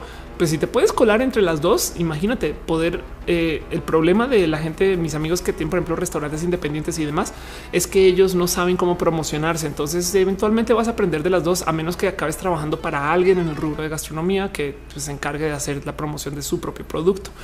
Yo eh, creo que me gusta más el rubro de gastronomía porque te ata más con un, espacio como un poco más artesano, pero eso es opinión personal. Lo que te recomiendo es no estudies por seis meses, aviéntate a una y tú ahí vele moviendo para empaparte más de qué herramientas necesitas para la vida. Sabes, no, no, no, no, no tienes que correr ya a decidir. Eric Serna dice por qué los ingenieros se creen la carrera superior antes, antes de las demás. ¿Qué tienes contra los ingenieros? Dímelo. Eh, yo sabes que mira, yo soy física y no sabes la cantidad de eh, situaciones donde estaba enfrente a un ingeniero que me queda claro que yo aprendí solo una parte de lo que les enseñan a ellos. No es como que los ingenieros tienen que aprender todo lo de física, más materiales, más procesos industriales, más eh, algo relacionado con administración y encima de eso eh, sistemas para como lo que lo que forja la ingeniería, que es atar todo eso coherentemente. No dice dice Franz Navarro. Yo soy ingeniero, pero quería ser feto. Los amo. Ese me no va a parar, güey. Dice, eh, se me hace eh, R eh, Bot R es una app que ayuda a comentar y a revisar las noticias artículos en tiempo real. No puedo poner el link, pero lo encuentran en Facebook. Ay, qué bonito. R Bot R. vamos a ver, vamos a buscar a ver si R Bot R. A ver si aparece así. Find rebuttals. Ah, ok, qué bonito porque en este caso es un exacto. Esto vamos a tener un chingo de esto. Saben que viene pronto. Esto es un plugin y yo creo que esto está basado en poder humano, R donde la gente misma se está reportando. No, esto puede que sí, pero puede que no. Em, viene pronto esto versión software, un bot que trate de adivinar si la noticia es verídica o, falsa. Y eso también se implica mucho ¿no? acerca de qué se le enseña a los robots. Isaac María Montes dice que me veo bien. Gracias. Qué bonito que es por decir. Manuel Román dice cómo educar las generaciones anteriores a los millennials a trabajar en un entorno menos hecho a la antigua. Bueno, mira, si algo aprendido eh, es que de trabajar con gente, por ejemplo, baby boomers, es eh, primero que todo lo, racional. Eh, o sea, hay mucha gente que está que es que sí es muy racional. es solo que hay muchas cosas que em, si no entienden el por qué y el beneficio final, pues no hay tanta necesidad de, cambiar. Entonces te voy a dar un ejemplo. Tú hablas español. Imagínate que de repente te diga que La neta, neta, tienes que aprender chino mandarín. Toma un esfuerzo, no? Eh, y entonces hay que, hay que dar, hay que buscar, no hay que dar, hay que buscar puntos comunes entre lo que tú necesitas y lo que ellos pueden hacer muy bien. Te voy a contar una historia de cuando yo trabajaba con agencias. Yo llevaba la comunicación digital por un tipo muy cortito de Nine West de México. Y ellos eh, en Nine West, que de paso ellos tienen una tienda en línea muy pinches bonita, que si mal no recuerdo fue la primera tienda en línea de México para eh, punto punto o algo así. No, pero el caso es que tienen mucho tiempo haciendo retail. Entonces ellos tienen unas métricas muy medidas con mucho trabajo de yo recibo tanto dinero por mi tienda. Si me gasto tanto de esto en promoción para que entre en cabeza, siempre y cuando lo que me gaste es menos de lo que recibo, hago varo, no? Entonces ellos compran un chingo de ads en Google, en Facebook y demás para llevar tráfico a la tienda y de eso saben exactamente qué porcentaje se queda y vende, porque ya tienen tantas estadísticas. Bueno, eso también lo hace cualquier e-commerce responsable. Pero entonces Nine me, comisiona a mí para poner el copy que va atado con este, sus zapatos y sus cosas, ¿no? Esto, esto ya tendrá cuatro años, le pongo. Y el cuento es, me, sientan a mí, está, yo siempre he trabajado en el rubro de lo digital desde la posición de, oye, es que Ofelia es la nativa digital, ella aprendió con las redes, a diferencia de nosotros, ella no es baby boomer, no sé qué, ¿no? Y me sientan y, me dicen escribe copy relacionado a nuestro producto. Y yo me siento a pensar, ok, ¿qué es Nine West? Way? No, pues, eh, pues son tus segundos tacones, por así decir, en su visión. Es como que tú tienes unos tacones para el uso y unos para ir a ver a la reunión donde vas a presentar los productos y casual están los jefes de los jefes. No, e, esos son los Nine West. Em, son un poco más caros, pero, pero tampoco son carísimos. Entonces son como de uso, pero para situaciones especiales en su cabeza. En ese entonces, para el proyecto que me dieron, capaz y todo esto ya cambió y, y nada que ver. Pero me siento y yo comienzo entonces a, trabajar eh, copy, o sea, texto para esos anuncios basado en la recompensa. En el güey, yo chambeo un chingo, me merezco unos Nine West, no? Eh, o, sea, es como, como, como que eran mensajes tipo em, yo, yo siento que, estos zapatos, eh, pues, la neta, güey, les le chambié, yo le chambié y ahora, ahora, ahora los tengo, no le chambié, los tengo, no fin. Ah, entonces, y, y escribí mensajes con eso. Y en esta reunión me sientan con una persona que trabajaba en marketing desde quién sabe cuándo, que no había trabajado para digital. Me dicen, siéntate, habla con él a ver qué ideas te da, porque este güey tiene ideas espectaculares, pero es que no le sabe a web. Entonces yo le digo, sabes qué, te voy a dar un marco operativo de cuáles son las restricciones de online y tú escríbete algunos mensajes em, para ver eh, eh, cómo, cómo, cómo promocionar el que vayan a la tienda. Este güey se sienta y en chinga saca mensajes basados enteramente en la emoción. Me acuerdo que uno en particular era a mí no me vengas con chingaderas, tráeme unos Nine West así. Eh, y, el cuento es vamos a levantar eh, eh, como desde lo emocional. Entonces me da unos copy poquitos. Yo tengo como unos 10 y en la plataforma de Google tú puedes cargar todos los anuncios y entonces los pone en concurso, no? El que más eh, clics genere, mejor le va, más lo muestra, no sé qué. Este güey fácil, fácil vendió 10 a 1 lo que yo. O sea, sus copies fueron menos y tantas veces más funcionales que los míos. ¿Por qué? Pues porque él resulta escritor y marquetero. Y entonces sabía muy bien y además conocía su producto re bien. Entonces sabía muy bien de qué escribir y qué despertaba interés versus Ofelia, que era la nativa digital. Así que si algo aprendí de todo este eh, eh, desmadrote de trabajar con Nine West y me lo llevo muy puesto en el corazón es que la generación anterior tiene una cantidad de conocimiento base que hay que defender y hasta buscar. Es, más, al revés, es, eh, busca tú cómo puedes absorber ese conocimiento, perdón la palabra aquí, milenario, que capaz si tú no tienes un día, mira, yo en mi agencia hace muchos ayeres llevaba las redes sociales de Fórmula Telmex, eh, de escudería, escudería Telmex, perdón, no una fórmula, ya hasta, hasta se me olvidó, ya las redes sociales de escudería Telmex. Y un día me dicen, es que, güey, no podemos contratar un community manager para llevar esa cuenta porque tiene que saber bien acerca del pilotaje y de carrera, no puede ser cualquier persona. Y me acuerdo que alguien me dice es que sabe, es que es más fácil agarrar un piloto de carreras y enseñarle a tuitear que agarrar a un tuitero y enseñarle a ser piloto de carreras. Bueno, los baby boomers, la generación anterior, los que no están en lo que nosotros y demás, son esos pilotos de carreras, solo que no saben tuitear. ¿Hace sentido? Entonces lo que a ti te consta es con ellos es enseñarles el uso de la herramienta o en el peor de los casos, aprender de ellos su salsa secreta, porque ellos ya tienen este dominio de eh, una cantidad de temas fundamentales de cómo hacer una cantidad de cosas que nosotros no, por, pero por mera experiencia. Me explico, ellos, ellos nos ganan por diablos. y eso, eso hay que tenerlo muy presente. Yo valoro mucho cuando hablo con cualquier persona mayor que yo, porque tiene una cantidad de conocimiento en cosas que yo todavía no he podido observar ni mencionar que merecen observación. Em, dice Mario Barragán, ¿por qué me veo tan triste? No, es más bien porque estoy leyendo abajo, entonces seguro estoy bajando la cabeza mucho. Dice, dale, Caro, tus tacones para el examen de tesis. Exacto. Angie Peña dice, dicen que si tienen la aplicación de Facebook instalada, si sea que tu celular no lo estés usando, están al tanto de lo que estás diciendo. Eso eh, está muy desmentido y bien puedes, si quieres, eh, quitarle derechos de uso de micrófono a la aplicación y ver cómo igual te va a seguir sorprendiendo la aplicación con que adivina tus anuncios. Fernanda Naya dice of Noel un consejito para aquellos que acaban de terminar una relación de noviazgo, específicamente infidelidad. Wow. Em, eh, yo, me enfocaría en lo, mío, no en lo tuyo. O sea, es, como es como eh, haz nota de, lo que lo que tú haces bien y, trata de, darte gusto con eso un ratito. Eh, y lo más difícil siempre, sobre todo en el caso de infidelidad, es estar mirando, estoqueando, buscando en redes. etc. Me acuerdo que una amiga me dijo que en una situación así sacaba su teléfono, veía las redes sociales de él y lo primero que pensaba es pensar, decirse en voz alta, estás bien, yo estoy bien y ya no estamos y cerrarla. Sabes como ese ejercicio de eh, eh, no, el proceso de estoquear es rudo porque igual y qué estás, qué haces, no es la neta. Cuando te, cachas así es creo qué haces, güey, y, qué importa si le ves las fotos, no manches, güey.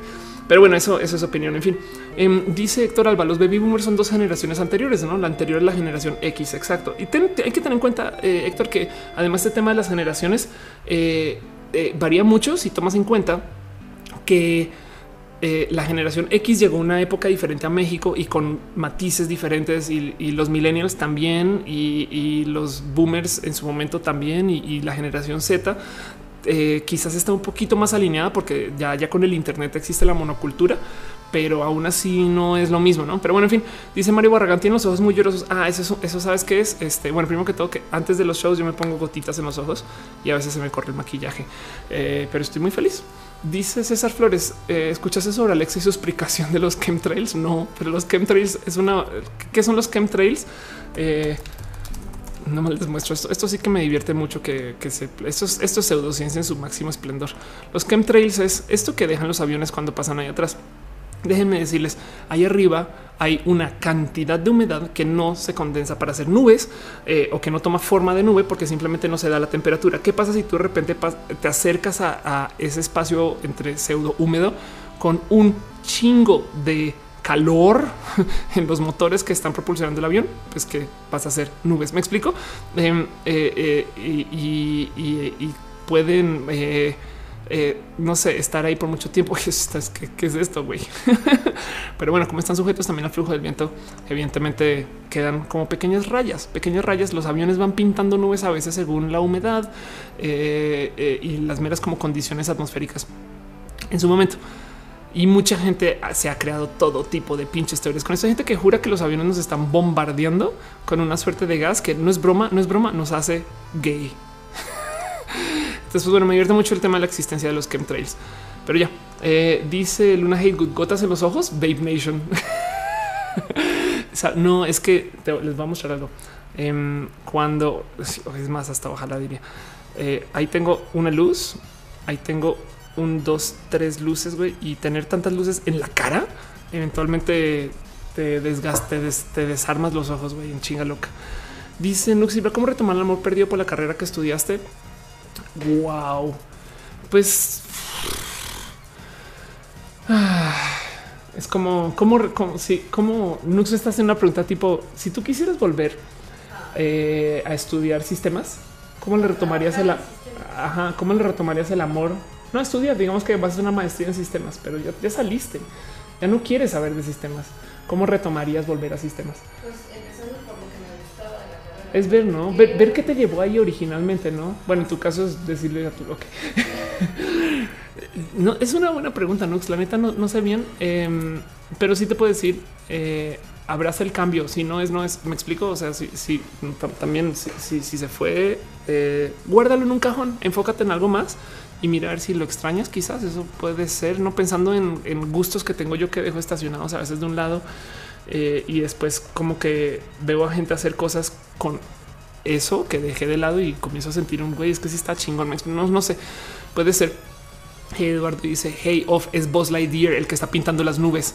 César Flores dice pon un, en un LED ring, usas menos luces y no te lastimas tanto. Es posible, es posible, es posible. Si sí, eso lo he pensado mucho. Oscar que dice los ojos de Ofe son iguales a las de esa chica que me gustaba.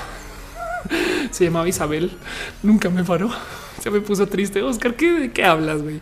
Son ojos, mis, mis son ojitos caídos. Los amo y los odio al tiempo. Rekai Chicana dice eh, buscar cómo aplicar a otra cosa antes que ames. Eso puede ser. Eso puede ser. Tío Mario está hosteando. Muchas gracias, tío Mario, por hostear. Dice Dale Caro, lo mejor ante una infidelidad es sanar y evitar cometer los errores del pasado. Ah, claro, hablando de Fer. Dice si existe un gas que te vuelve gay, hay uno que te vuelve hetero, necesito 10. No, si existe cómo hacer a la gente gay, sería súper cool andar gayizando a la banda. Pero bueno, eso es otro tema. Eh, dice entre líneas que ya llegué, llegué súper tarde. De hecho, ya voy cerrando, ya llevamos al aire más de dos horas y esto quiere decir que eh, ya, ya casi, casi que que es hora de decir adiós. Dice Sofía Santana, ¿qué opinas de un canal sobre arte contemporáneo? Por favor, por favor, canales específicos. Mira, cada que se hacen canales de nichos, tienes que tener en cuenta que no siempre van a ser los más vistos y eso está bien. Por eso es un nicho. No es más. Fíjate que yo siempre uso un ejemplo cuando se trata de lo, de lo, popular en la web y es que el arte popular no siempre es el mejor arte. Lo mismo, si tú agarras un espacio en particular, pues tampoco esperes tener los views de Yuya pero si tienes una audiencia específica que ama tu contenido, que te la defiende a morir y que eh, está este, como que sacándole mucho jugo a lo que publicas, sería súper cool, sería súper cool, ¿no? Entonces ten eso en mente. Francisco López dice, es raro, soy gay y la inteligencia me parece sexy. Hay una cosa que le llaman este, la sapiosexualidad que hay gente que no cree en la sapiosexualidad, ¿no? Que es el, eh, el que erotices la inteligencia, en fin. Eh, dice Sofía que lo pasas cuando duermes a huevo, tuitea. Judas dice: Me mandas un saludo. Un momento. cuando saludes a Judas, en fin. Eh, dice no te eco que mi novia es apiosexual. Qué chingón. Manuel Roma dice el rayo arco iris. Eh, Antonio Jiménez dice: ¿Qué opinas de Final Fantasy? Le tengo mucho cariño a Final Fantasy. y, ojalá la serie. Bueno, todavía tenemos los originales. Es que también me quejo mucho de que oh, es que los juegos no tienen nada que ver con el Final Fantasy de antes, pero todavía puedes jugar los de antes, no? Eduardo Ávila dice soy hombre gay de 29 años y me caga mi voz. A veces hago una voz cuando me emputo y me agrada mucho. ¿Crees que con algún tipo de entrenamiento pueda convertir en voz diaria? Sí, de hecho sí hay muchas chicas trans que hacen esto de a diario. Eh, Sabes, el mejor, la mejor recomendación que te puedo dar para el tema de voz que he aprendido de lidiar con un putero de viejas trans a lo largo de mi vida, canta canta. Eh, si te gusta la voz un poquito más baja, capaz si te gusta, eh, si es esta voz como persona que fuma, no fumes, pero conozco muchas viejas que lo hacen. No, estoy diciendo que tu tema es un tema trans. Yo sé que queda claro que es una situación diferente, pero si tú cantas, desarrollas eh, como este, esta como capacidad muscular de, de llevar tu voz a donde quieras y entonces no te cansa, porque a veces cuando estás impostando una voz, sacrificas la capacidad de comunicación con tal de mantener la voz. Y eso me parece que es un poco injusto con la bonita comunicación. Pero bueno, conozco muchas viejas que justo, muchas viejas trans que justo por eso se quedan muy calladas y es de ya, ya di algo, güey. Pero pues este, están trabajando con, con su aceptación de su propia voz y lo entiendo también, entiendo también y mucho. En fin, nomás para repasar eh, de todo lo que platicamos hoy. Yo creo que lo más importante que me gustaría dejarles así de recordatorios, eches una pasada por este post en Medium, ok? Yo lo tuiteé hace nada, pero igual acá lo dejo. Si quieren copiarlo, va a poner en el chat. Guárdenlo, guárdenlo cerca, cerca al corazón, porque es un pequeño como acercamiento a, a, esto que estamos pasando ahora, que es una pequeña como crisis de lo real. No quería platicar de eso desde tantos ángulos que si es real o falso el tema del chamaco que no le dejaron hacer su examen por la ropa o que si la ropa lo hace real o falso, que si em, este, eh, los tweets en Twitter que impulsan los candidatos son reales o falsos, eso también, que si los productos son reales o falsos, que si el diamante es un producto eh, que debería de ser así de eh, pedido y deseado. Eh, también eso, eso es, eh, digo, también un gran rubro que puede ser gato porque está echado así. también puede ser que si Matú es falso, que si Ofelia es falsa, que, que podemos falsear no solo los likes y los retweets, sino los comentarios, lo que se escribe y también podemos falsear la voz y podemos falsear la imagen. eso también puede pasar. Dice Luna, ¿por qué crees que existe tanto el no por el gusto por gente trans? Es deseo reprimido que responde otra cosa, es homofobia. Eh, Fran, no más. Fran está comprando un chingo de piñas. Muchas gracias, Fran. Muchas gracias. Fran sigue apareciendo. Eh, ¿Por qué hay tantas mujeres trans en el sexo servicio, sobre todo en el rubro de eh, lo que encuentras online? Yo creo que está completamente atado a hombres que no digo, está chingón que eroticen lo trans. Desde mi punto de vista también es pues, bueno, güey, pues que también solo que lo acepten. Pero muchas veces he aprendido que son hombres que quieren investigar una homosexualidad o en es un deseo de ser penetrados y ya. Y mm, no tienen los huevos literal de acercarse con un güey. Entonces en su cabeza es socialmente aceptable si se siguen acostando con viejas porque siguen siendo heteros, pero las viejas los penetran. ¿no? Entonces eso puede ser atractivo ahí y eso es, creo yo que podría ser un rubro de la homofobia, porque luego si les preguntas no aceptan, no aceptan que esto está sucediendo. Pero bueno, eso puede ser. Rubén Darío dice que tal que el dinero de Francia sea falso, puede ser falso. Eh, este dice Mr. Leches, el señor de los camotes es falso. Bueno, has considerado la cantidad de millonarios que hay detrás de los lugares que hacen eh, negocios en sectores de la ciudad que se consideran no tan pudientes. Entiéndase has considerado, todo el mundo sabe que cuando vas, por ejemplo, al barrio de las luces o el barrio de eh, la medicina, o saben, siempre hay como un barrio que se, que se especifica eh, que se dedica a vender productos de un solo tipo, no un sector de la ciudad donde venden solo un tipo de productos de una industria que es raro, pero todo el mundo sabe que ahí se maneja mucho dinero, no? Eh, y entonces te queda el la neta de esta banda, eh, igual lo que está haciendo es que está ahorrando un chingo en su presentación y no está haciendo eh, un, tipo de venta estilo eh, plaza de mercado, o sea, perdón, plaza, o sea, centro comercial, sino que los está vendiendo acá con una presentación que no tiene que ser así súper wow, porque hacen aún más dinero, no?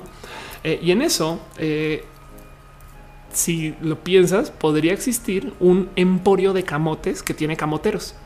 Entonces el señor de los camotes igual y puede ser una persona mejor paga que un rapi, no? En algunos casos y en otros casos, evidentemente no. Pero bueno, Rey de Ninja dice das Cheers. Obed Galinde dice que nunca, nunca, nunca, nunca te pelo que escribiste. Obed eh, dice Obed, ¿hay algún consejo en los canales de arte? Eh, una audiencia más amplia estoy en un canal de cosas de teatro, qué chingón, qué bonito. No, sabes que eh, no busques lo, mismo que el tema de arte. Eh, no, no busques hacer cosas masivas, busca hacer cosas que le funcionen a un nicho, que les funcione específicamente un nicho. Eh, y eso, eso ahí vas a encontrar mucha alegría. Dice Nuxilo, es como el informercial, te da risa por lo falso que parece, pero al final genera mucho, mucho, mucho dinero. Exacto. Dice Caro que por favor moderen las mayúsculas, porque las mayúsculas en el chat se entiende como si estuvieran gritando, y es verdad. Eh, dice Dale Caro, pero los camoteros no son del Puebla, del Puebla o de Puebla. Yo ya, yo aquí ya conté mi historia de cómo yo juraba que los tamales oaxaqueños sí venían de Oaxaca, hasta que, o sea, de la calle Oaxaca, de la calle, y por eso llegaban en la noche, porque les tardaba todo el día llegar a la ciudad, no exacto. Hasta que un día me dijeron, no, Ophelia, no, eso no es así. La Tutix dice la sapiosexualidad es una especie de pansexual. No te importa el género, me quedé con la duda. La sapiosexualidad es un rubro muy específico de eh, todavía puede ser sapiosexual y heterosexual al tiempo. Sí, el cuento de la sapiosexualidad es, es muy difícil de medir y comprobar si sí existe, porque quién, quién va a decir no, a mí me gustan las viejas idiotas, sabes? Es, como es como muy socialmente aceptado decir no, a mí me gusta que sean listos o listas, no o por encima del promedio, no sé qué. Sí, exacto. Eh, entonces eh, no tenemos esa cultura para aceptar gente, gente que no encaja. En fin, Em, dice Raiden de a las que le gustan los bimbos. Ah, pues bueno, claro, es verdad. Sí, pero, pero fíjate que no se fijan en las bimbos exactamente por su bueno, quién quita. En fin, eh, cuando se trata de fetiches, el mundo es este amplio y largo. Dice Mina Guadalupe, quiero tamales oaxaqueños, se me antojaron. Mis leches decía, me refería al señor de los camotes que pasa cuando transmite crítica al beat. En época vendían, vendían quesos en este chat. ¿Qué pasó? Ale Vargas dice comparando con la propia inteligencia. Exacto. Eh, y dice Clau que el tema de las bimbos es que tal vez es porque se dejan manipular. Qué triste eso.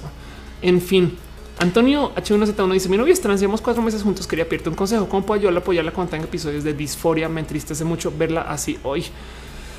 Ah, ok, te voy a dar dos consejos y tú decide cuál es mejor para tu situación, porque ambos eh, han sido situaciones que vio. En un caso en particular, me acuerdo que tuve un ataque rudo de disforia eh, y de plano me dijeron, ¿sabes qué? Ya no estoy para tu drama trans. Así, la palabra drama trans me quedó así quemada en la frente. Porque eh, me rompió un poco el ciclo de disforia implica papacho. Y eso en su momento lo necesité.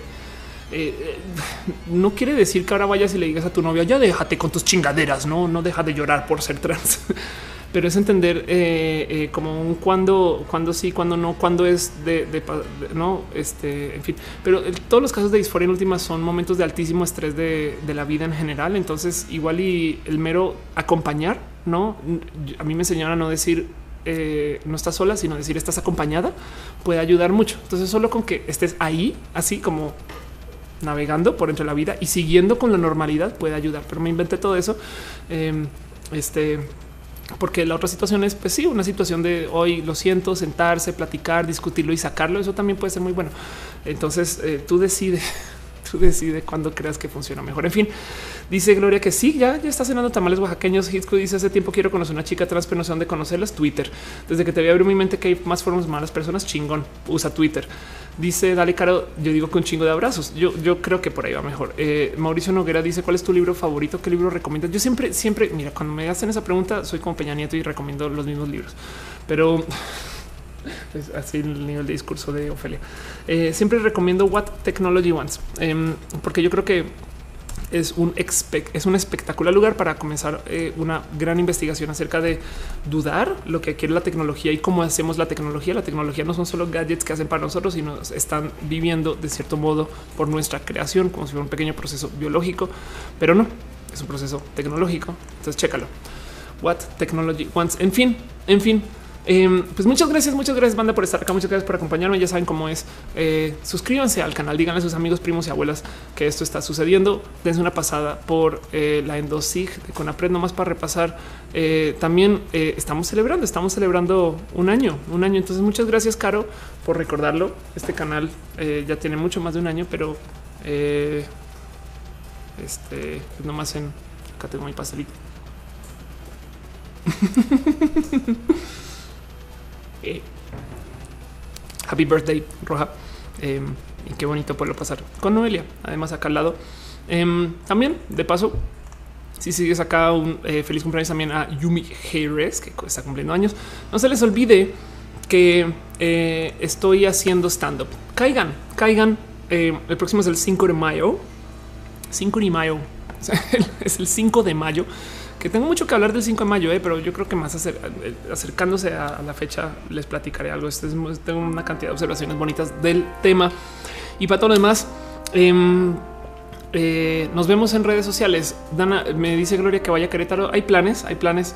Dice Recay consejos para la primera marcha del orgullo. Lleva agua. Polo Rojas dice que se arme, se arme, que se, se debería de armar, se debería de armar.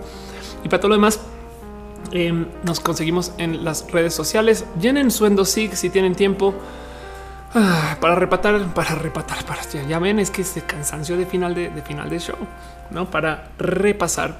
Hoy hablamos acerca del examen que cancelaron por ropa, el cómo yo hago mis streams, si le borraron o no la cuenta a Leo García y luego hablamos del debate y, y nos sentamos entonces por consecuencia a atar todos estos cabos sueltos en el rubro de la falsedad, si las cosas pueden o no pueden existir y eso fue el roja de hoy.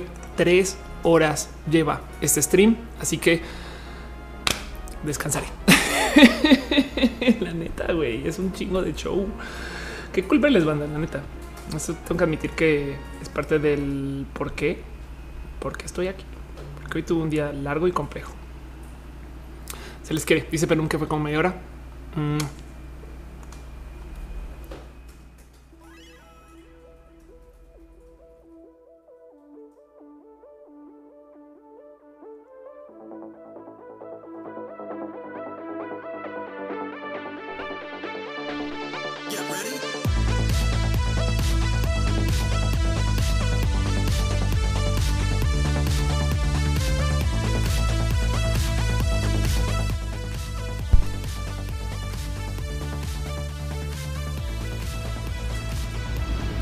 Hey, ¿cree que se me olvidó lo del chat?